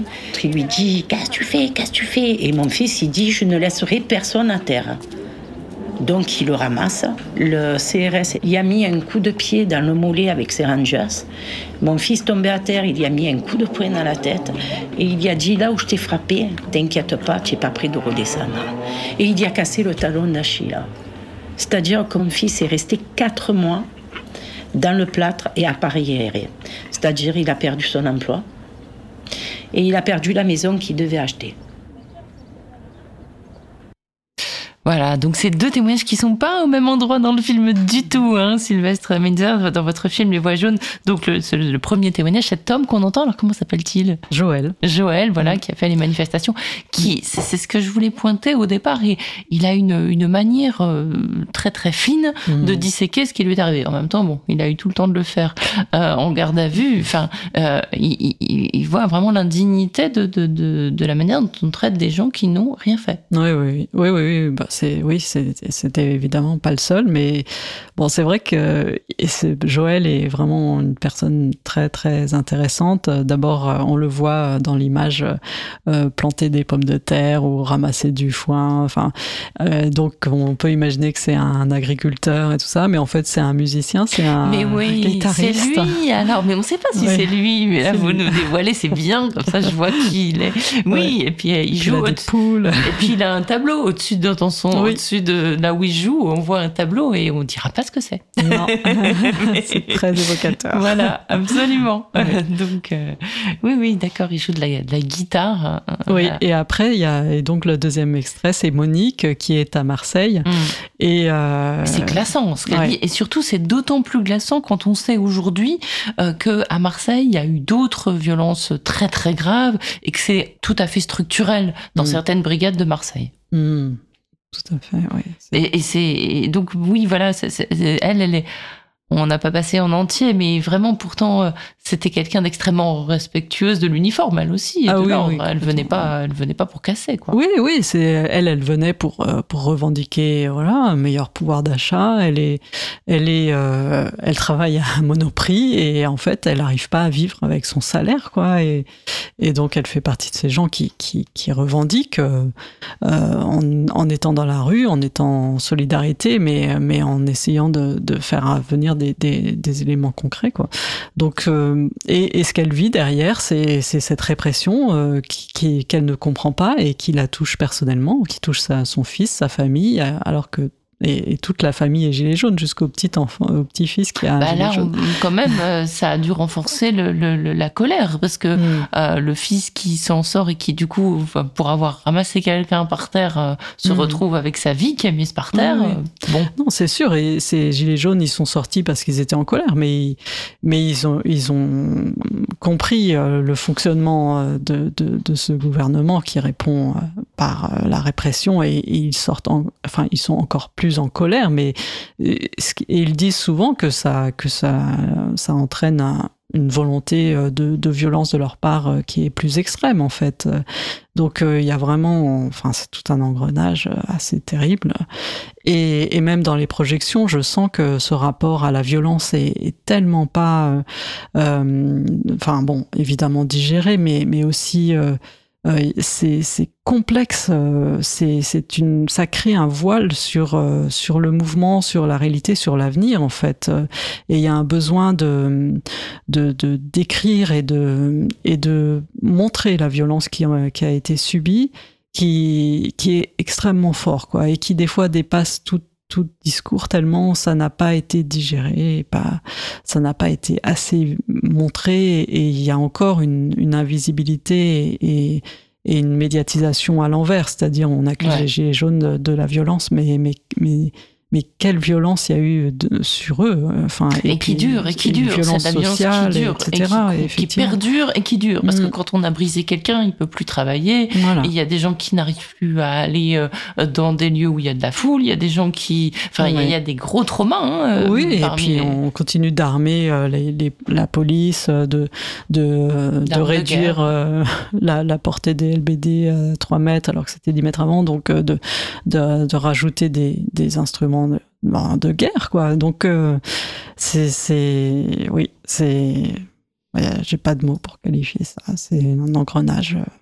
C'est un engrenage qui dit aussi peut-être, si on veut être euh, optimiste, euh, qui dit peut-être aussi euh, la puissance d'un tel, d'un tel mouvement, d'un tel soulèvement possible, mmh. la puissance tellurique de, de, de, ces gilets jaunes, et qui dit la peur en face. Mmh. Oui. Bah oui. Et après, je, vous me disiez en antenne que euh, bah, votre film euh, qui euh, pour moi c'est juste à peu près la définition du film d'arrêt d'essai. C'est-à-dire euh, voilà où on voit des formes cinématographiques que moi j'avais jamais vues euh, où on a envie de le revoir pour voir des détails. Enfin c'est c'est un film euh, voilà qui qui qui est vraiment un film de recherche euh, euh, pour pour moi euh, bon je, je suis pas une grande cinéphile mais quand même. Et vous n'avez pas eu l'agrément arrêt d'essai? Oui, voilà, c'est- c'est un truc assez incroyable, même scandaleux. En fait, mon producteur est très très furieux. Enfin, on n'a pas compris. On a demandé comme comme euh, très simplement euh, cet agrément à réessai par euh, l'AFCAE qui euh, qui d'ailleurs a à peine regardé le film. Enfin, il y a une personne qui l'a regardé en entier, sinon c'est des petites survolages de cinq minutes. euh, bon, et, et qui ne l'a pas donné. Donc on, on a fait appel, on a amené des lettres de, de festivals, le festival du cinéma du réel, des historiens qui ont qui, qui ont suivi le film et qui sont des personnes de renom, Michel Rio-Sarcey pour pas la citer, enfin qui sera ce personnes. soir avec vous je Oui, crois pour ceux qui veulent aller la voir au cinéma Saint-Michel Voilà. Et donc on a on a mis le paquet pour pour dire bah on comprend pas, c'est quand même le film effectivement euh, qui qui a été euh, honoré euh, bon de plusieurs sélections au festival etc. Pourquoi euh, donc est-ce que vous pouvez le re-regarder? Et en fait on l'a pas eu, on n'a pas eu ce- ce- cette petite étiquette arrêt. On- Qui permet quoi alors? Qui- Parce que qui aurait été hein. nécessaire pour que d'autres cinémas, notamment parisiens, puissent le, le montrer. Donc actuellement, c'est des petites projections par-ci par-là. Et, euh, et des cinémas, euh, bah, le, euh, enfin différents cinémas, mais euh, on, on avait demandé de le prendre et puis et puis ne l'ont n'ont pas pu le montrer. euh, Parce que les cinémas d'arrêt essai ne peuvent montrer que des films d'arrêt essai. Je, Alors- je sais pas. on se- Alors en tout cas à Paris, c'est ce qu'on nous a dit euh, pour le Luminor, voilà, qui est Mm. près de l'hôtel de ville, Ouais. qui, qui a beaucoup aimé le film et qui était prêt à le présenter tout le temps. Bon, il y, y en a d'autres, par exemple à Vitry, il est projeté aussi. Ils n'ont pas exigé ce- cette étiquette. Bon, à Paris, il y a une, beaucoup une grosse pression sur euh, les sorties.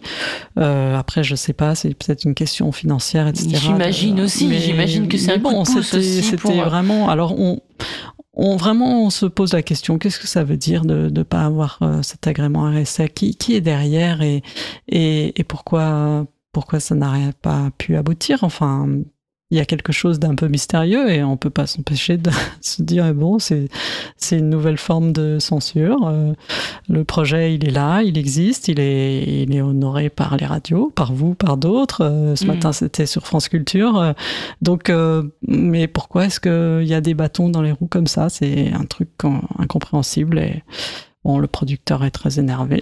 Jean-Marie Ah, mais- Gigon à Sanofi Productions, ils ont fait un gros travail. Et Voilà. là, on se Et- retrouve comme ça, Et je vais un le peu citer, empêché. euh, parce que Jean-Marie Gigon, il a écrit une phrase dans le dossier de presse que j'ai trouvé magnifique. Il dit le film cherche à rendre palpable la force souterraine des idéaux d'un peuple qui se met à croire dans un réenchantement possible de ce monde trop souvent présenté sans avenir. Et voilà, il écrit ça dans le dossier de presse et, et Oui. il a vraiment, je pense, soutenu beaucoup le film euh, et, et, et vu la, la nécessité de, de, de, de, voilà, de porter ce que vous aviez, tout ce que vous aviez recueilli, en fait. Oui, oui, c'est un, un homme qui est très engagé euh, politiquement et dans les arts. Euh, là, il a sorti Pierre, Pierre Feuille Pistolet euh, autour de la guerre en Ukraine, qui est un film très émouvant. Mais c'est et de manière générale, c'est quelqu'un qui est à la fois dans le travail des artistes pour pour aussi donner une autre vision et, et peut-être de l'espoir sur l'avenir. Hum, mais ce film est, est plein d'espoir et puis c'est c'est vraiment une gageure que vous avez euh, vous avez réussi à tenir, c'est-à-dire en parler énormément de cette violence, y compris de la violence policière, y compris on n'a pas parlé de tous les témoignages, mais il y a aussi un street médic par Mhm. exemple qui dit euh, ce qu'il a vu. Moi je ne savais pas, je connais bien Nantes pourtant, mais je savais pas qu'ils avaient mis quand même du gaz lacrymo dans les canons à eau Oui. euh, des pompiers, c'est formidable, enfin de la Mhm. police, c'est c'est c'est c'est juste hallucinant quoi ce qui s'est passé en termes de de, de délire répressif et sans doute illégal d'ailleurs. Mm. Euh, donc euh, ça c'est dit, c'est dit avec des mots et on a des images calmes ou presque calmes derrière Mhm. et on a aussi euh, euh, sur les images euh, des, des, gens qui parlent avec dignité, qui s'expriment tous très bien en fait, qui disent Mhm. des choses très sensées, très belles. Et on voit aussi parfois des habitats un peu dégradés, bricolés, des, des lieux de vie assez précaires. Et donc ce, ce décalage montre bien que voilà la capacité d'analyse, l'intelligence, le fait de, de bien raisonner, d'arriver à penser, analyser, c'est pas lié au niveau de vie en fait. Et ça, ça, ça ça explose dans le film en fait avec euh, mmh. avec ces, ces images et puis c'est ce, ce discours euh, très posé qui pourrait presque être celui de, de Mhm. sociologue. Je résiste pas, j'ai envie de, de- qu'on entende aussi un, un- un- voilà un, un extrait. euh, c'est peut-être dommage de finir là-dessus, je sais pas, mais euh, sur, sur le. Moi, j'ai l'impression d'avoir tellement tout mis dans le film que c'est le film parle ah oui, bah, le film beaucoup mieux parle. que moi. Oui, mais en même temps, voilà, je voudrais qu'on écoute un extrait. Euh, ça se passe en milieu rural et euh, c'est des gens qui parlent, euh, ben voilà, de, de, de, de leurs voisins en fait, de leurs voisins euh, parfois euh, paysans. C'est tous des, des- des Le Pen. Ils sont pas gentils, mais de- ils ne prennent rien. Le Pen, Le Pen, Le Pen. Alors, on a le Allez-y. département ouais, qui est en majorité Ah, mais c'est- Le Pen. hein. Nom de Dieu. On a des 60% Le Pen. Moi, dans le village, c'est 60% Le Et Pen. pourquoi? Ils n'ont jamais vu un arabe. Bah oui. Tous ces paysans. Pas vrai? Je suis monté à Paris avec un ici, bon, bon ça y est, on allait un kebab, il fallait pas y rentrer dedans, il fallait. Il y avait des Africains qui passaient, ils étaient là, j'ai dit non mais alors ils vont pas te manger, hein, t'es au 21 e siècle mon gars, réveille-toi quoi. Et les pauvres jeunes, ils sont perdus. Mais... Bah, parce que là, en plus, le, le plateau, le plateau est quand même assez fermé. C'est très dur les mentalités ici. Les mentalités sont dures ici. Il faut être d'ici. Non, mais c'est pas un malaise, c'est un gros malaise quand même. Hein. Parce que tout ça que les Gilets jaunes sortent, justice sociale, tout, tout ça, il y a des communistes qui nous comptent dans le cul depuis, depuis 40 ans quand même. Hein. Et il est toujours à 2%. Il, y a, il se passe un malaise, mais un malaise grave. Ah ouais, mais... Parce que le Parti communiste a changé aussi. Avant, il y avait beaucoup de militants. Putain, moi j'ai connu des, des- des- des vieux aux années 70. Puis on allait afficher à 2h du matin. hein. Aujourd'hui, ça n'existe plus, ça. Tous mes copains, moi, ils ont 80 ans. Putain, il n'y a pas de jeunes qui arrivent. Ils s'en foutent royalement. Mais, moi, avant mais moi, le premier, moi j'ai 50 ans, on m'a élevé comme ça. Devant ma télé le soir, je pas s'investir dans des associations, dans des mouvements politiques, des groupes de réflexion, tout ça. Pendant longtemps, je l'ai pas fait. J'y reviens tout doucement. Mais on nous a, ouais, on nous a lobotomisé de ce côté-là. Donc c'est pour ça qu'effectivement, tu plus de militants. Et y a, nous, on a plein de gens sur notre rond-point qui disent Vous nous faites chier quoi avec votre politique. Ceux qui commencent à faire politique, ils se font jeter. Cassez-nous pas les, excusez-moi, les couilles. Et c'est sous la table, Euh, c'est dans la politique. Oui, le truc, hein. oui, mais nous on est là pour un combat social, on veut moins de taxes, mieux vivre, euh, voilà, mais on va pas s'étriper sur moi je vote Le Pen et toi tu votes communiste et on va se prendre la gueule en parlant pendant une heure de cette politique-là. On est, en, on est sorti des partis. Alors c'est très intéressant tes extraits parce qu'à la fois c'est c'est euh, bah, c'est le fait qu'ils veulent pas être dans des partis ça c'est c'est c'est vrai mais ceci dit bon Le Pen c'est pas un parti hein. Non. Le Pen c'est c'est quelque chose qui euh, voilà c'est c'est et, et l'analyse est juste l'analyse est juste euh, sur euh, le- la télévision qui qui fait fantasmer des peurs euh, sur euh, la déconnexion euh, du monde réel sur tout ça et alors c'était où ça? Ça, c'était c'était en Haute-Loire. Et donc, on est chez un agriculteur, Bernard Vincent, qui, qui on voit la traite des vaches, on voit les vaches qui nous regardent, on voit le travail manuel dans cette petite ferme. Et, euh, et on entend une discussion qui s'était faite dans, la cuisine de, ces gens-là, euh, avec d'autres personnes du rond-point euh, près de Monistrol. Donc, on est à la campagne et en fait, on est en plein dans les dans les questions politiques de, notamment ce, cet agriculteur qui a un peu de bouteille et qui était dans les paysans communistes, communi- paysans ouvriers, c'était le même combat. Enfin. Et qui, qui s'in- s'interroge, euh, enfin, il voit à la fois sur les Gilets jaunes un mouvement extrêmement politique, mais avec d'autres formes que celles que lui a connues, Mhm. et en même temps des formes euh, qu'il estime légitimes, enfin, qui, et euh, tout en dénonçant l'extrême droite. Donc c'est c'est vraiment c'est tout à fait typique des, débats qu'il y avait et, et, finalement de cette évolution du mouvement euh, vers plutôt un engagement social et, et effectivement de gauche quoi. Donc euh, Mais parce qu'en fait, là, la discussion, euh, en fait, c'est pas du tout. voilà, il leur en veut pas à ces, à ces gars qui votent Le Pen. Simplement, juste. On voit que bah c'est c'est c'est complètement vain que voilà c'est c'est à côté de la plaque euh, la la haine des étrangers c'est à côté de la plaque. Euh, le, le, bon, après, voilà, le, programme, malheureusement, le programme euh, social de, de du, du, Rassemblement national est très mal étudié et très mal décortiqué. On verrait qu'il est aussi complètement à côté de la plaque, mm. c'est-à-dire que c'est de la pure communication.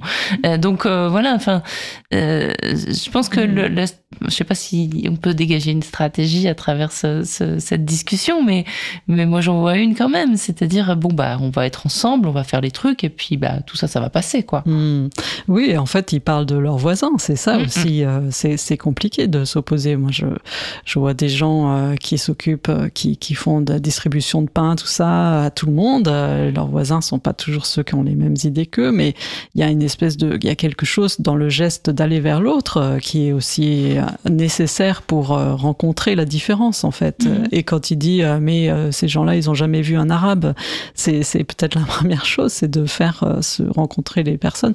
Et bon, finalement, euh, euh, oui, une stratégie politique dans le sens où, euh, bah, évidemment, ces, ces zones rurales un peu perdues, reléguées, sont, sont, sont un lieu de, de, de, colère, de frustration et, et aussi quelque part de résignation. Mais il faut, il faut investir ces lieux politiquement, il faut s'y intéresser et, et, faire.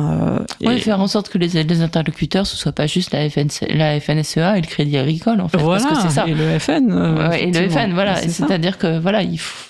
C'est marrant parce que ce que vous dites là, ça m'évoque le on est là. C'est-à-dire qu'il faut être là et ça payera. Si on est là, ça finira par, euh, on finira par, euh, par compter sur, sur ceux qui sont là. Oui, oui, et puis parce que c'est une grande, enfin, je crois que c'est une majorité des Français qui sont quand même dans des zones loin des grandes mmh. villes et euh, est totalement abandonné. Donc euh, finalement, euh, j'entendais Piketty il y a pas longtemps, c'est c'est le, le, vote Front National, c'est aussi en c'est pas forcément sur ces questions d'immigration, mais plutôt sur des questions de, de relégation et d'impression de d'être d'être invisible et mmh. méprisé par le pouvoir. Donc c'est une vraie question de gauche, à mon avis.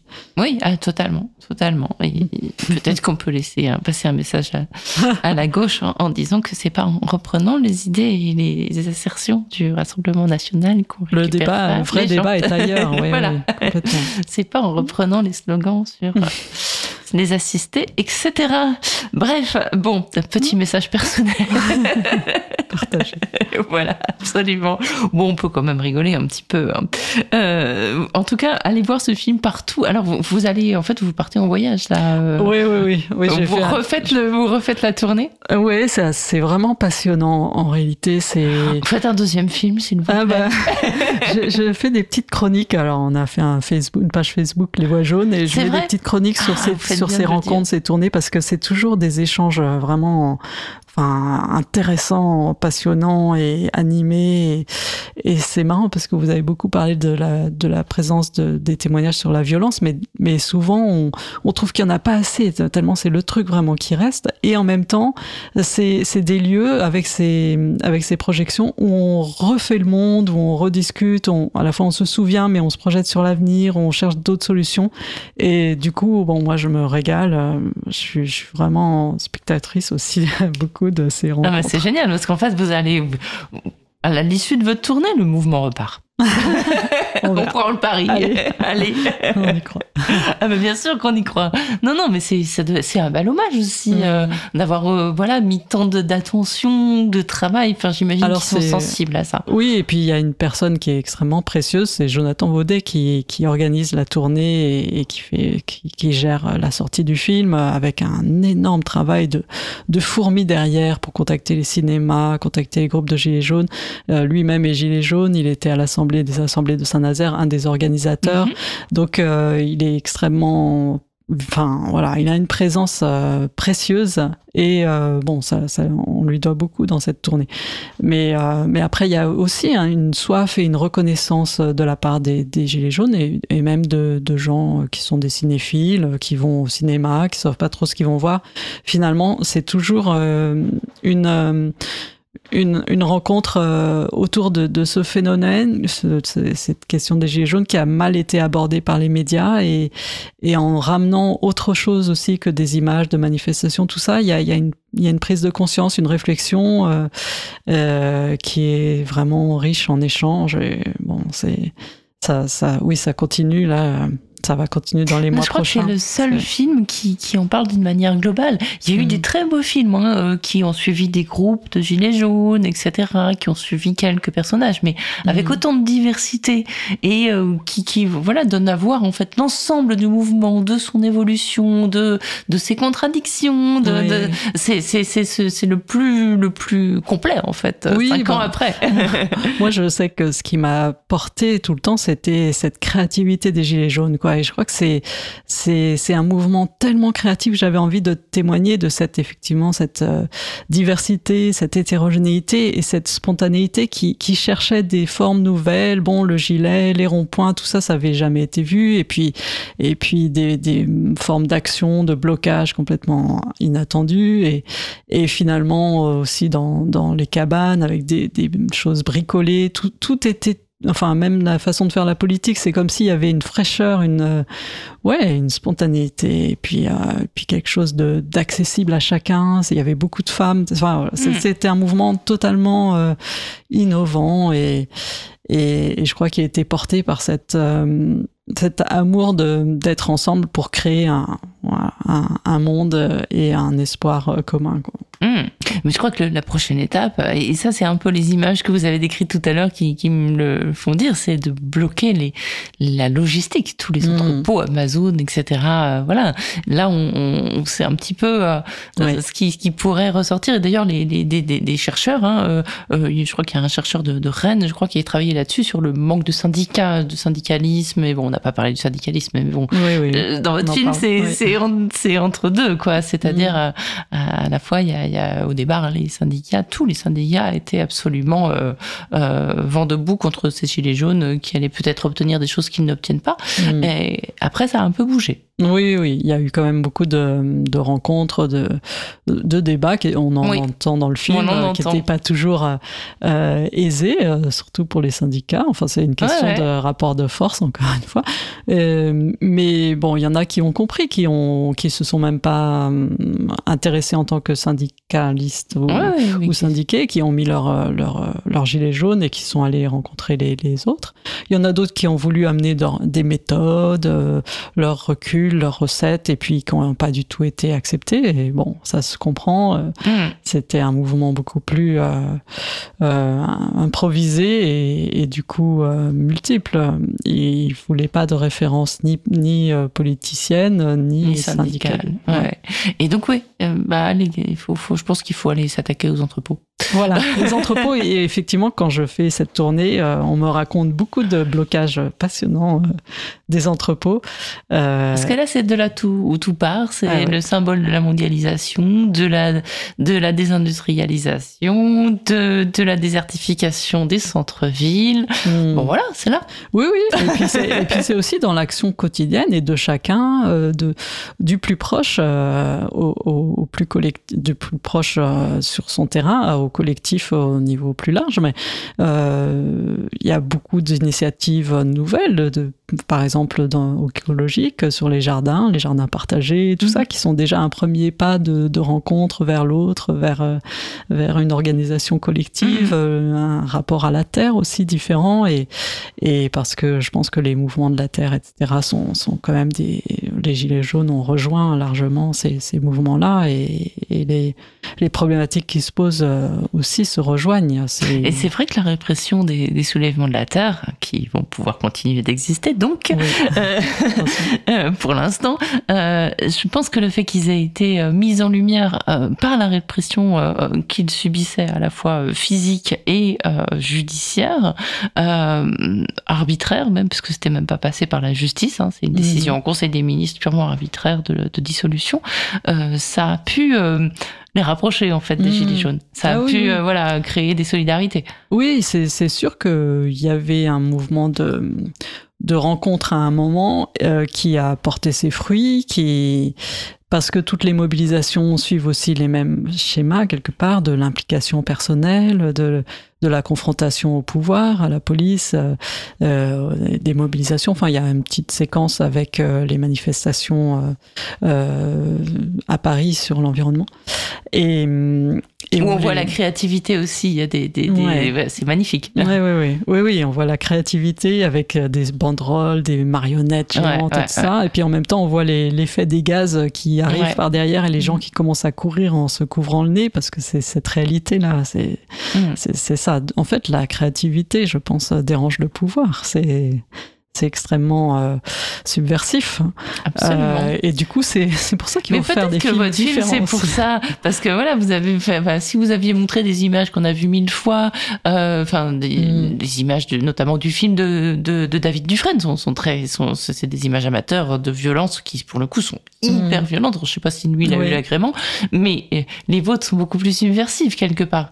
parce que, parce que voilà, c'est. Elle montre que c'est partout. Vous donnez à voir, mm. vous donnez à réfléchir. Alors ça, c'est très dangereux. Faut le savoir. C'est très dangereux la réflexion.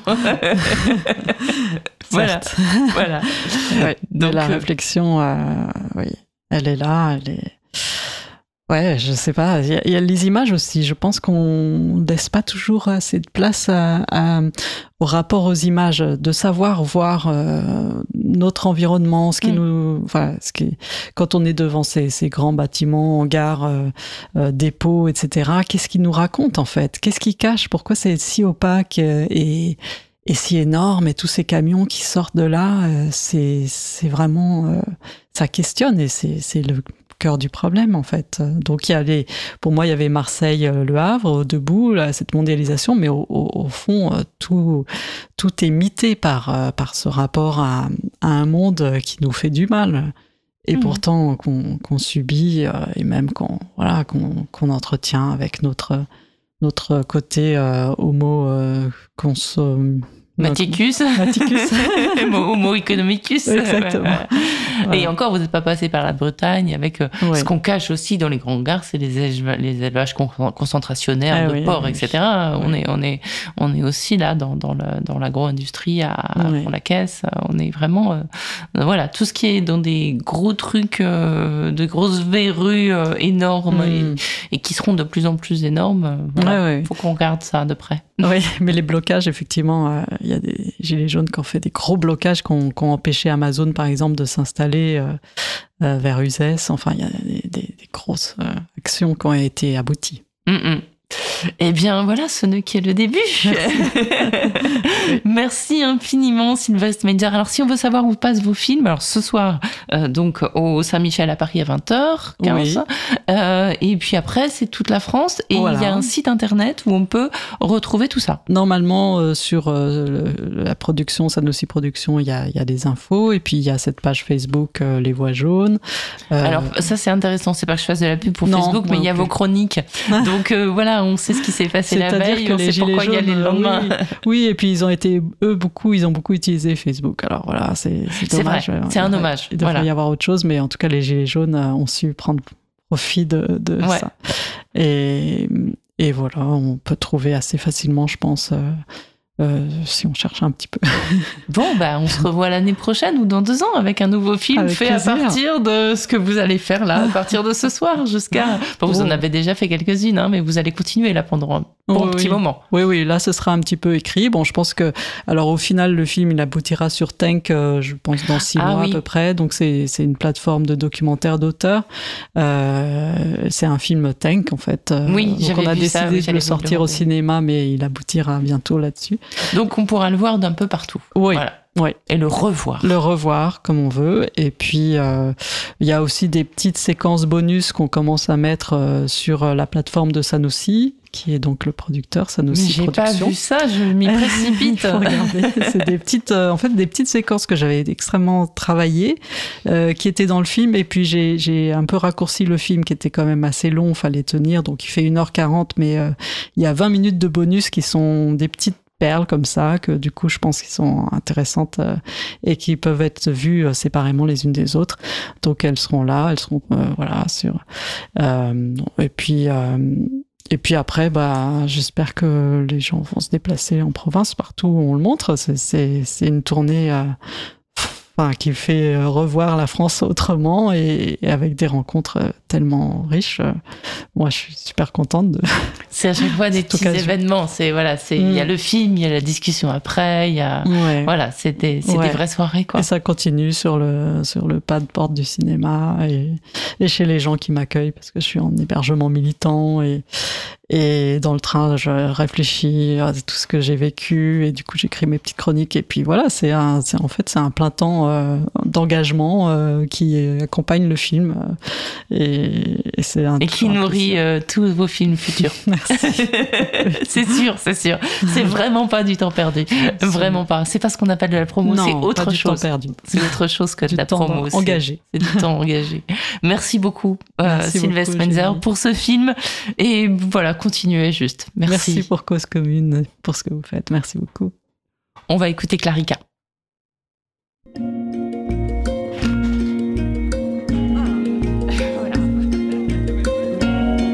La petite carte en plastique que l'État m'a donnée. Ah ouais, je l'ai bien mérité. Naître en République dans une clinique chauffée.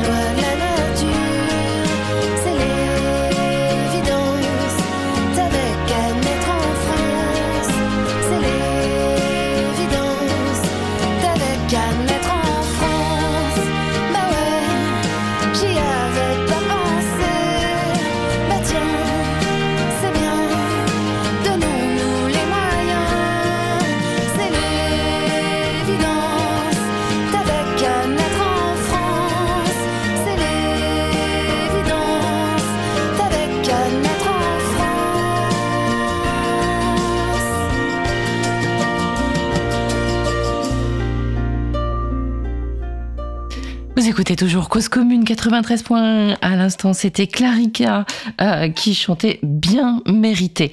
On passe à un tout autre sujet maintenant.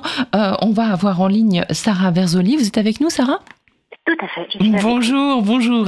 Alors, vous êtes euh, parent d'élèves dans une école du 18e arrondissement où vos enfants sont scolarisés, je crois, et vous nous avez alerté euh, sur le fait que euh, dans le 18e arrondissement, où est basée notre radio d'ailleurs, donc on, vous parle vraiment en voisin, eh bien, il y a pas mal d'enfants en grande précarité, dont les familles sont en grande précarité et qui sont sans abri. C'est bien ça? Tout à fait. Oui, oui. Et, et je trouve d'ailleurs que la, la, chanson que vous venez de passer a fait une transition absolument merveilleuse. C'était un peu fait exprès. Dit, les bancs de mon école, le pouvoir d'étudier, je l'ai bien mérité. T'avais qu'à naître en France. Euh, euh, voilà, je trouve que c'est à la fois un très beau, très bel hommage à, à notre France qui va, qui va assez mal aujourd'hui, puisque effectivement, euh, dans le dans le 18e, alors le, le problème est loin de se cantonner au 18e arrondissement. Bien sûr, bien Paris, sûr. Hein. On a un, un, un, rapport de l'UNICEF récent qui, qui dit que 3000 enfants dorment à la rue chaque nuit en ce moment. Euh, sur ces 3000, nous, dans notre arrondissement de la capitale, on en dénombre déjà 60. 60, d'accord. Euh, et, et c'est dans la rue toutes les nuits, mmh. euh, et dont une grande partie sont scolarisés. Euh, c'est comme ça que moi j'ai été alertée. Hein. J'ai appris un jour, un peu à brûle pour point, que, que, que, des camarades de, de, classe de mes enfants dormaient dans des cartons le soir. Euh, et j'ai été parfaitement incrédule sur le moment, en, très naïve sur la situation de la misère en fait, je pense. Et, à partir de là, s'est enchaînée toute une action euh, euh, citoyenne où on a monté un collectif à l'échelle de notre arrondissement pour pour essayer d'aider ces familles, d'alerter les pouvoirs publics et, et, de trouver des solutions les plus concrètes possibles pour que cet état de fait intolérable cesse. Et alors, quand vous dites euh, j'ai découvert, c'est vos enfants qui vous ont raconté ça, c'était quand? Parce que je crois que ça date pas d'hier, malheureusement. Le nombre d'enfants à la rue ne cesse d'augmenter, bien sûr, y compris dans le 18e arrondissement, et beaucoup d'ailleurs d'enfants d'origine étrangère, dont, les parents ont des, euh, sont en situation administrative irrégulière qui les empêche euh, donc de, travailler, d'avoir un logement. C'est aussi ça le, le, le, blocage pour eux. Mais euh, c'était quand la, la première fois que vous avez pris conscience de ce phénomène? Alors c'était l'année dernière, il y a quasiment tout juste un an, mmh. euh, euh, à l'occasion du conseil d'école de, de, de, de, quartier, euh, où, où j'ai appris c'est absolument mes enfants qui n'étaient absolument pas au courant. Et, et, et d'ailleurs, on a tenté au maximum de les préserver de ça pour, pour, pour le bien-être des, des, enfants concernés, justement, oui. éviter toutes les moqueries dans les cours d'école. C'était mmh. très très important. Euh, euh, après, quand vous, quand vous dites euh, qu'il y a beaucoup de, de, familles avec des parents étrangers, oui et non. On a aussi beaucoup de familles en situation parfaitement régulière mmh. euh, sur le territoire français, euh, des enfants de nationalité française euh, qui se retrouvent aussi à la rue. On a, il y a autant de familles à la rue qu'il y a d'histoires et de récits de vie derrière, et qui montrent à quel point on, on, on on doit tous être concernés euh, parce que ça peut arriver à n'importe qui, à n'importe quel moment. On perd son travail suite à la Covid, euh, on se retrouve à la rue en enchaînement euh, inéluctable. un enfant qui est gravement malade doit se faire hospitaliser. Les, les, familles qui viennent à Paris euh, puisqu'on a un système de santé euh, fleuron la, la, chirurgie pédiatrique hein, euh, et qui vont, tout abandonner pour essayer de sauver leur enfant et toutes les économies passent jusqu'au logement. Euh, on, a, un décès qui arrive un peu trop rapidement dans une famille tout est perdu. Voilà, c'est ce genre de, petits détails, de, petits chaos dans la vie, et tout d'un coup, on se retrouve à la rue. Ce n'est pas forcément lié à l'immigration. Absolument, mais c'est bien de le rappeler aussi, effectivement. Oui, tout à fait. Euh, mais bon, voilà. Mais c'est-à-dire que oui, évidemment, euh, que quand on parle de, de, de, chaos plutôt gros comme un décès, etc. Euh, bon, ben bah, voilà, c'est des choses. Mais bon, il y a, y a, une responsabilité aussi de l'État français dans le fait de laisser des gens justement dans, dans une situation administrative qui, qui les bloque. C'est peut-être peut-être encore plus injuste quand ben voilà, c'est pas juste la, la, maladie ou le décès ou le hasard de la vie. quand c'est vraiment, il manque un et du coup les, vies des gens sont bloquées. Il y a une responsabilité de l'État et euh, il y a une responsabilité de, l'État aussi dans le fait de ne pas respecter. Euh, on est aujourd'hui, c'est la journée internationale des droits de l'enfant. Parmi les droits de l'enfant, il y a quand même le droit d'être scolarisé et euh, de vivre en famille dans un logement décent. Ça, ça fait partie des droits de l'enfant. La France est signataire de cette charte et il y a quand même des enfants qui dorment dehors. Donc il y a vraiment un problème. Tout à fait. Oui, oui, c'est effectivement la, la, la, 33e anniversaire de la Convention internationale des droits de l'enfant aujourd'hui. Euh, et, l'État a plus qu'une responsabilité, puisqu'il a dans tous les cas en France la responsabilité de, l'accès au logement, du droit au logement qui est un droit inconditionnel et fondamental dans notre, dans notre loi. Euh, donc de manière générale, qu'on soit un enfant ou pas un enfant, il y a ce, droit que l'État doit faire respecter. Euh, et encore plus, c'est encore plus cynique effectivement quand on parle des enfants enfants. je me suis rapprochée, je ne suis absolument pas dans le milieu de l'action sociale, des, professionnels euh, des milieux sociaux. Euh, euh, donc j'ai tout découvert un petit peu sur le tas l'année dernière et en me rapprochant d'un certain nombre d'ONG comme la Fondation des Pierres, la CIMAD et autres, ces professionnels qui ont beaucoup plus de bouteilles que moi sur ces, sur ces dossiers-là m'ont expliqué qu'il y a encore dix ans, jamais un enfant en France ne passait la nuit dehors. Il y avait toujours une solution. Si le 115 était, euh, était appelé, euh, euh, on ne les laissait pas comme ça. Aujourd'hui, le 115 est complètement saturé, n'arrive pas à faire face. et là, c'est une vraie responsabilité étatique, et c'est ce qu'on essaye de dénoncer. C'est à quel moment on peut, on doit, et comment on doit le faire, essayer de d'honorer notre passé de, de patrie des droits de l'homme. Mmh. Ouais, vous parlez de passé et vous rappelez dans un communiqué que j'ai entre les mains que le 9 novembre dernier, les amendements du projet de loi de finances 2024 visant à la création de 6 000 à 10 000 places d'hébergement d'urgence ont été supprimés du texte définitif euh, qui a été adopté, comme on le sait, et comme c'est devenu la tradition, par voie de 49.3. Euh, donc voilà, c'est aussi toutes ces, toutes ces petites euh, euh, hypocrisies parce qu'on a un ministre du logement qui vient dans les médias pour dire mais oui, il faut bien sûr plus de places d'hébergement, d'ailleurs ceci, cela, et puis en fait, ben non, il n'y a pas plus de, places d'hébergement d'urgence, sachant que l'hébergement d'urgence n'est évidemment pas la panacée, et c'est d'ailleurs, je crois, pas exactement ce que vous demandez pour ces enfants qui sont scolarisés dans certaines écoles et qui doivent rester près de leur lieu de scolarisation et de socialisation. Oui, tout à fait. Euh, effectivement, pour ces enfants, l'école est souvent le seul lieu de stabilité qu'ils ont dans leur vie. Mm. Euh, et c'est pour ça qu'on essaye au maximum euh, de les préserver, de trouver des solutions qui soient, euh, si ce n'est à proximité immédiate, mais en tout cas dans une, dans une zone et un territoire relativement proche. On, a, on assiste aujourd'hui à ce qu'on appelle, alors peut-être abusivement, hein, des rafles, où à 6 heures du matin, la préfecture vient emporter un certain nombre de familles sans autre...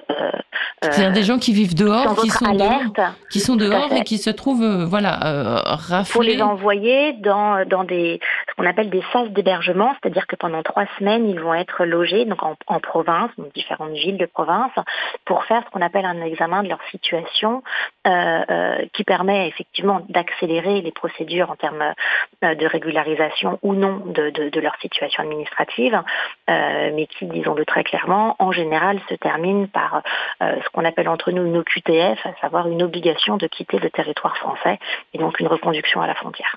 Donc ça veut dire que ça arrive du jour au lendemain. Mais c'est du jour au lendemain. Les enfants sont déscolarisés. on, a eu des cas à plusieurs reprises dans l'année dernière. Les directeurs d'école, les enseignants ne sont pas au courant. Les enfants partent de, avec leur, disent au revoir à leurs camarades, de leurs camarades un jour à 4h30 euh, et on ne les revoit plus. Euh, et personne n'est au courant. Et donc, comment euh, vous l'avez appris ça que tout d'un coup, bah voilà, ils avaient disparu. Vous avez, vous, vous avez dû Parce vous que nous, on est en contact avec les familles, donc les familles nous appellent. D'accord. Il est en train de se passer ça. Qu'est-ce que je dois faire? Mhm.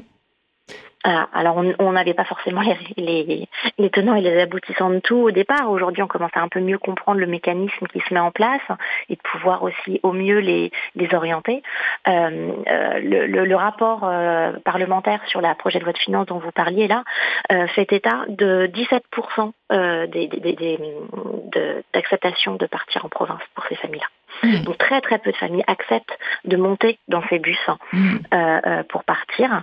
Euh, c'est pourtant, il faut quand même le reconnaître, aussi un moyen de, régulariser plus, plus rapidement la situation. Paris ne peut pas recevoir la totalité des demandes de régularisation. Ça paraît assez une évidence, mhm. ne serait qu'en termes d'hébergement, de, travail, de, débouchés professionnels et étudiantins.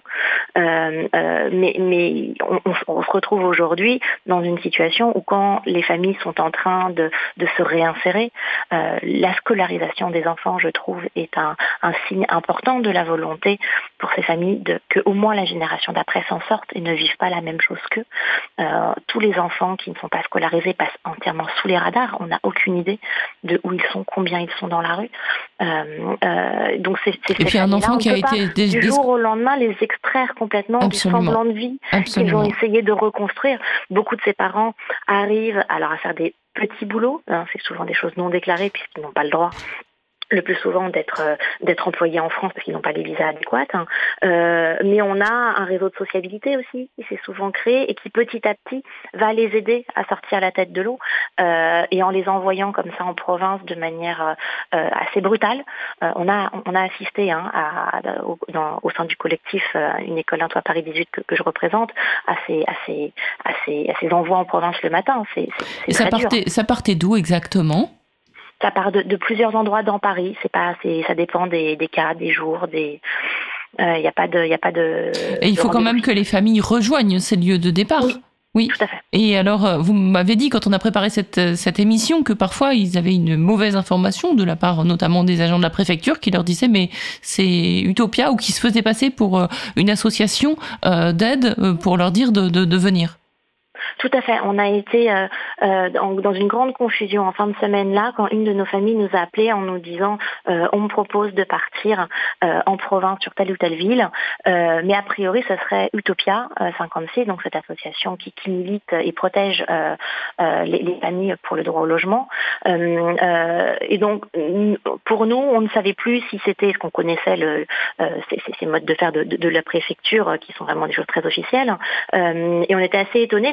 Cette grande confusion en disant ah bah non peut-être que Utopia est en train de mettre en, en, place des circuits alternatifs aussi pour accélérer la régularisation. Et en fait on s'est rendu compte que non c'était un leurre euh, et que sous couvert d'Utopia qui a été cité c'était en fait une manœuvre uniquement de, de l'État euh, pour euh, un, enlever une partie de la misère qui est en train de, de, de croître à Paris à la veille des, des enfin, l'invisibiliser parce qu'elle va grossir euh, les, les, rangs euh, des gens qui sont en grande difficulté aussi dans d'autres villes. Hein. Donc euh, voilà, c'est en tout cas on, on, fait on fait on fait place nette à Paris. Euh, c'est une stratégie apparemment aussi. Voilà. Et alors concrètement, vous alors vous êtes structuré en tant en tant qu'association, enfin en tant que collectif, et du coup je crois savoir qu'il y a même des écoles qui acceptent dans une salle pendant la nuit de pendant qu'elle n'est pas utilisée, euh, de, de, pouvoir euh, euh, bah, permettre à des gens de dormir dans des conditions hyper spartiates, mais meilleures que dehors tout à fait. Euh, on, on, a eu tellement de cas là en cette rentrée 2023 euh, que petit, petit, euh, petit à petit et surtout avec l'accord de, de, de, la mairie, il faut quand même souligner quand même le, le soutien indéfectible de notre mairie d'arrondissement ouais. qui, est, qui est derrière nous pour pour chacune de nos actions, qui scolarise sans, sans regarder euh, les preuves de domicile ou non de, de, de ces familles-là. Euh, c'est aussi important de le souligner. C'est loin d'être une, une, généralité en France. Mmh. Euh, et donc l'accord, la, la, mairie a donné son accord pour que les écoles ouvrent leurs portes le soir, pour que les, les, leurs propres élèves puissent dormir dans, sous un toit mmh. à peu près protégé.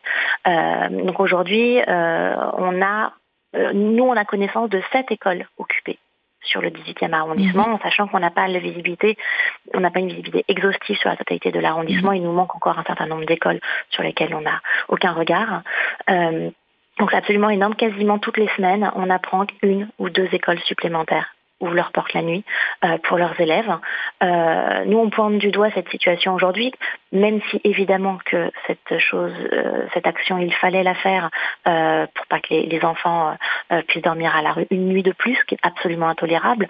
Ce n'est pas le rôle de l'école que de devenir des dortoirs pour mmh. ces enfants la nuit. Euh, et c'est ce que nous allons dénoncer ce soir sur le parvis de la mairie du 18e arrondissement, place Jules Geoffrin. Nous organisons un rassemblement encore une fois avec euh, le soutien de la mairie. Euh, Monsieur le maire d'ailleurs nous accueillera et, et, et, aura un mot euh, pour nous, ainsi qu'un certain nombre de parlementaires, députés et sénateurs qui viendront aussi nous soutenir pour dénoncer cet état de fait, pour dénoncer ce que vous mentionnez tout à l'heure sur cet amendement assez cynique euh, qui a été retiré du projet de loi de finances 2024 visant la création de, de nouveaux hébergements d'urgence. Et à l'échelle de notre territoire aussi, nous réclamons la réquisition euh, donc à la région de Île-de-France mmh. du lycée Suzanne Valadon, euh, qui est donc à, à, quelques mètres de la mairie, qui a fermé, voilà, pour d'autres raisons, à la rentrée de, du, du mois de septembre, donc qui est aujourd'hui vide et inusité hein, dans l'attente de, travaux de, de, remise aux normes et de réhabilitation qui devront avoir lieu courant 24 au plus tôt. Donc nous demandons à la région, euh, qui elle non plus n'est pas responsable de cet état de fait hein, et qui n'a pas la responsabilité du droit au logement, mais qui a ce petit pouvoir, mhm. euh, euh, qui, puisqu'elle gère le lycée, elle, en elle en a la responsabilité de pouvoir nous le, nous le concéder, si j'ose dire, pour l'hiver, pour que les 50, 48 familles que nous avons recensées sur le 18e arrondissement puissent y dormir à l'abri. Mm. Euh, en attendant la création de, logements d'hébergement d'urgence euh, nécessaires à, une mise à l'abri à moyen terme. Et alors justement, euh, c'est très important que ces familles restent dans le 18e et restent à proximité des lieux de scolarisation de, euh, de leurs enfants et restent à proximité aussi du, du réseau de solidarité, d'amitié, d'entraide et de, sociabilité qui, qui s'est créé. Est-ce que vous pouvez m'en dire un peu plus sur ce réseau et, est-ce que vous invitez tous nos auditeurs et, au-delà à, à, venir ce soir euh, pour bah, voilà, vous rencontrer, voir ce que chacun peut faire, où il y a besoin d'aide enfin voilà. Oui, oui, tout à fait. Euh, effectivement, au, départ, l'initiative est née de, quelques parents euh, nous avons été très choqués par la situation. Nous avons mis en place des chaînes de solidarité entre nous de manière euh, très... on était vraiment dans l'ordre du bricolage, hein, pour dire les choses très clairement. et puis petit à petit, des liens se sont, tissés avec, nos familles. D'autres parents sont rentrés dans le collectif, d'autres familles en difficulté avec. Et donc petit à petit, là, on voit que nous sommes parfaitement euh, insuffisants aujourd'hui pour les aider, même dans les démarches administratives, dans faire de, l'accueil de jour euh, sur des familles qui ne savent pas forcément quoi faire de leur journée, qui sont dans le froid, mmh. euh, faire de l'aide aux devoirs aux, enfants, pour, pour apporter aussi juste un peu de chaleur, tout simplement, sans parler des dons matériels et et financiers euh, euh, potentiels. Euh, donc aujourd'hui, nous, nous, appelons effectivement les habitants du 18e qui, qui, le souhaitent à faire une forme de ce que, j'appelle un parrainage de nos familles. on peut les présenter ce soir. On a beaucoup de familles qui seront qui seront présents avec nous, à qui on pourra voilà, on pourra mettre en relation avec des gens qui souhaitent se montrer utile, euh, qui n'ont pas forcément d'argent à donner. De toute façon, nous ne sommes pas, nous n'avons pas le droit de recevoir de dons financiers. Hein. nous ne sommes pas constitués juridiquement euh, pour cela. Euh, donc voilà, c'est euh, une histoire après personnelle entre une rencontre avec une famille en difficulté, comme j'ai pu le faire moi aussi à titre personnel. Aujourd'hui, j'ai créé des liens d'amitié avec une de ces familles. Et, et, voilà, il y a un compagnonnage de vie qui se crée du coup. et c'est quelque chose, je trouve, de bien plus beau que de, que de, laisser euh, voilà, un tas de vêtements euh, à une association euh, quelque part. C'est d'être là. bah oui, c'est en fait, en fait, vous êtes en train de, tisser notre futur 18e arrondissement, voilà, de, d'en tisser un petit peu l'avenir à travers ces, ces, voilà, ces liens qui vont se, qui vont se créer, ces nouveaux, enfin, ces habitants qui vont peut-être avoir envie d'y rester s'ils ont trouvé une, un entourage et une, une, vie possible. Et donc, voilà, c'est assez beau ce que vous faites aussi même si c'est dans des conditions dramatiques, euh, ça, augure plutôt d'une tradition de, solidarité, d'entraide, de métissage, etc., qui est l'ADN de cet arrondissement aussi. Tout à fait. Et puis, étant donné les, temps que, que nous traversons, qui sont quand même passablement violents et très durs à tout point de vue, euh, je, pense que c'est par cette, cette solidarité et cet humanisme que, nous ressortirons par le haut et que nous en sortirons peut-être tout court d'ailleurs.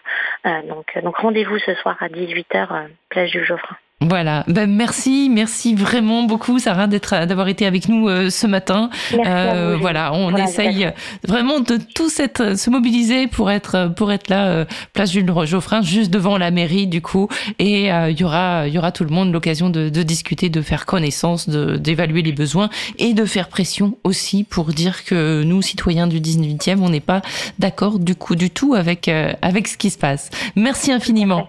Merci infiniment à vous. Très bonne journée. Au revoir. Au revoir.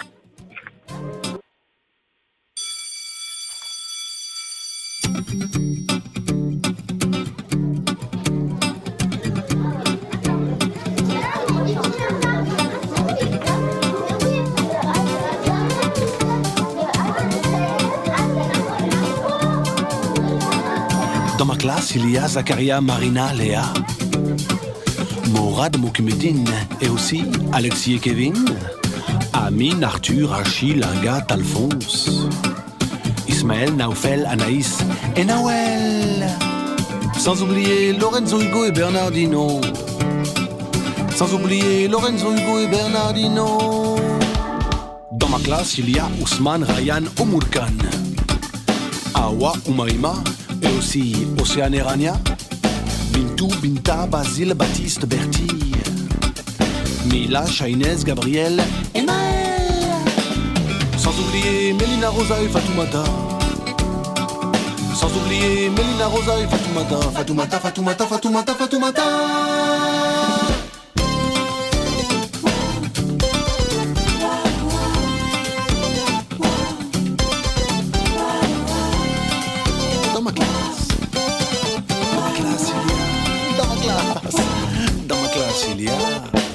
classe, il y a Léonard, César et Nizar. Jasmin, Judicaël et aussi Diamantine et Bilel. Manon, Maë, Margot, Marie, Maxime. Inès, Suleiman, Matteo et Manel. Sans oublier Giovanni Mohamed Ali. Sans oublier Giovanni Mohamed Ali. Dans ma classe, il y a Maceo, Pablo et Diego. Mona, Ibrahima et aussi Marilou et Lucas. Yasmine, Yousra, Yanis, Youssef, Yael. Emma, Esteban, Pénélope et Amiel. Sans oublier Elodie Laurie et Jumbo Lili. Sans oublier Elodie Laurie et Jumbo Lili.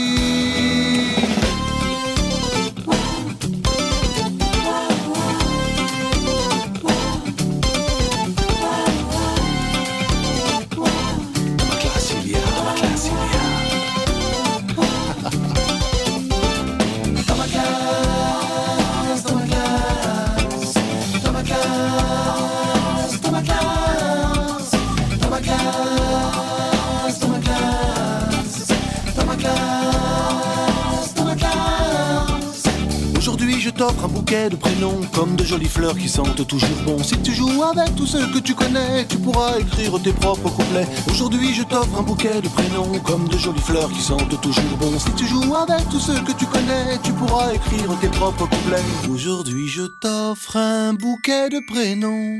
Comme de jolies fleurs qui sentent toujours bon. Si tu joues avec tous ceux que tu connais, tu pourras écrire tes propres couplets.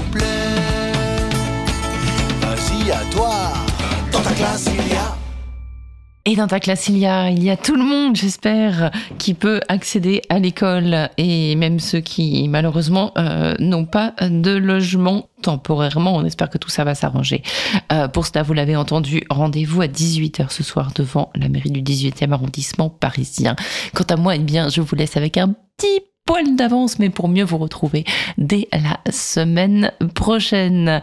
On se quitte en musique et en musique que excellente semaine à tous. Un grand merci à Gilles Brézard qui, comme d'habitude, est Gilles Brézard, donc parfait. Merci à tous. Dans un corps vide entrait mon âme, tout à coup être une autre femme, et que Juliette nous rédine, en l'une ou l'autre s'enracine, et lire parmi les éminentes, celle qui me ferait frissonnante, parmi toutes celles qui surent s'ébattre, qui surent aimer, qui surent se battre, mes sœurs innées, mes Philippines, mes savantes et mes bécassines, Julie, Juliette ou bien Justine, toutes mes rimes féminines. Clara Zetkin, Anaïs Nin, ou Garbeau dans La Reine Christine. Sur le céleste carrousel, choisir entre ces demoiselles, Camille Claudel, Mamselle Chanel, ou l'enragée Louise Michel. Vivre encore Colombe ou Rapace, écrire, chanter ou faire des passes, Margot Duras, Maria Callas, bien Kiki de Montparnasse. Naître demain, renaître hier, en marche avant, en marche arrière, m'incarner dans ces divergences, ces beautés, ces intelligences, et jouir du bienheureux trépas, pour dans leurs pas mettre mes pas. Musidora, la Pavlova, ou mon aïeul, la grande gueule Teresa? Que j'en ai l'esprit ou l'aspect, ou bien même les deux, s'il vous plaît. Juliette Drouet, la signore, ou la grande Holiday. Tout voile dehors et enchanté avec l'une d'elles me révoltant. Flora Tristan, Yvonne Printemps, la farouche Isadora d'un camp. Pour toute arme ayant leur fierté, pour amante la liberté, les sœurs Bronte, Loïs Labbé ou Andrea Salomé. Même s'il faut en payer le prix, être la fleur, être le fruit, être Alice Guy, être Arletty, Marie Dumas, Marie Curie. S'il vous plaît, point de naissance, de jeunesse ni d'adolescence, épargnez-moi la chambre rose. Soyez bonne en mettant psychose, permettez à votre Juliette de ne point mûrir en minette, mais en Colette, en mistinguette, ou pourquoi pas Madame de Lafayette? Mettez-moi, je vous le demande, instamment dans la cour des grandes, Judy Garland, Barbara Streisand, ou cette bonne dame de George Sand. Placez-moi du côté du cœur, côté talent, côté bonheur, Loï Fuller, Dottie Parker, ou Sainte Joséphine Baker. Tout de suite, les feux de la gloire, les feux de la rampe et de l'histoire. La Yourcenar, Sarah Bernard, ou la très sage Simone de Beauvoir. Une voix d'argent au fond d'un port, une plume d'acier ou un cœur d'or, la Solidor, Christiane Rochefort ou Marceline des bords de Valmort. Les belles sans peur et sans marmaille, toutes nues au fort de la mitraille. Sylvia Bataille, Anna de camarade Alexandra Kollontai. Et les agitatrices de bouche brandissant l'espoir et la gouge en langue de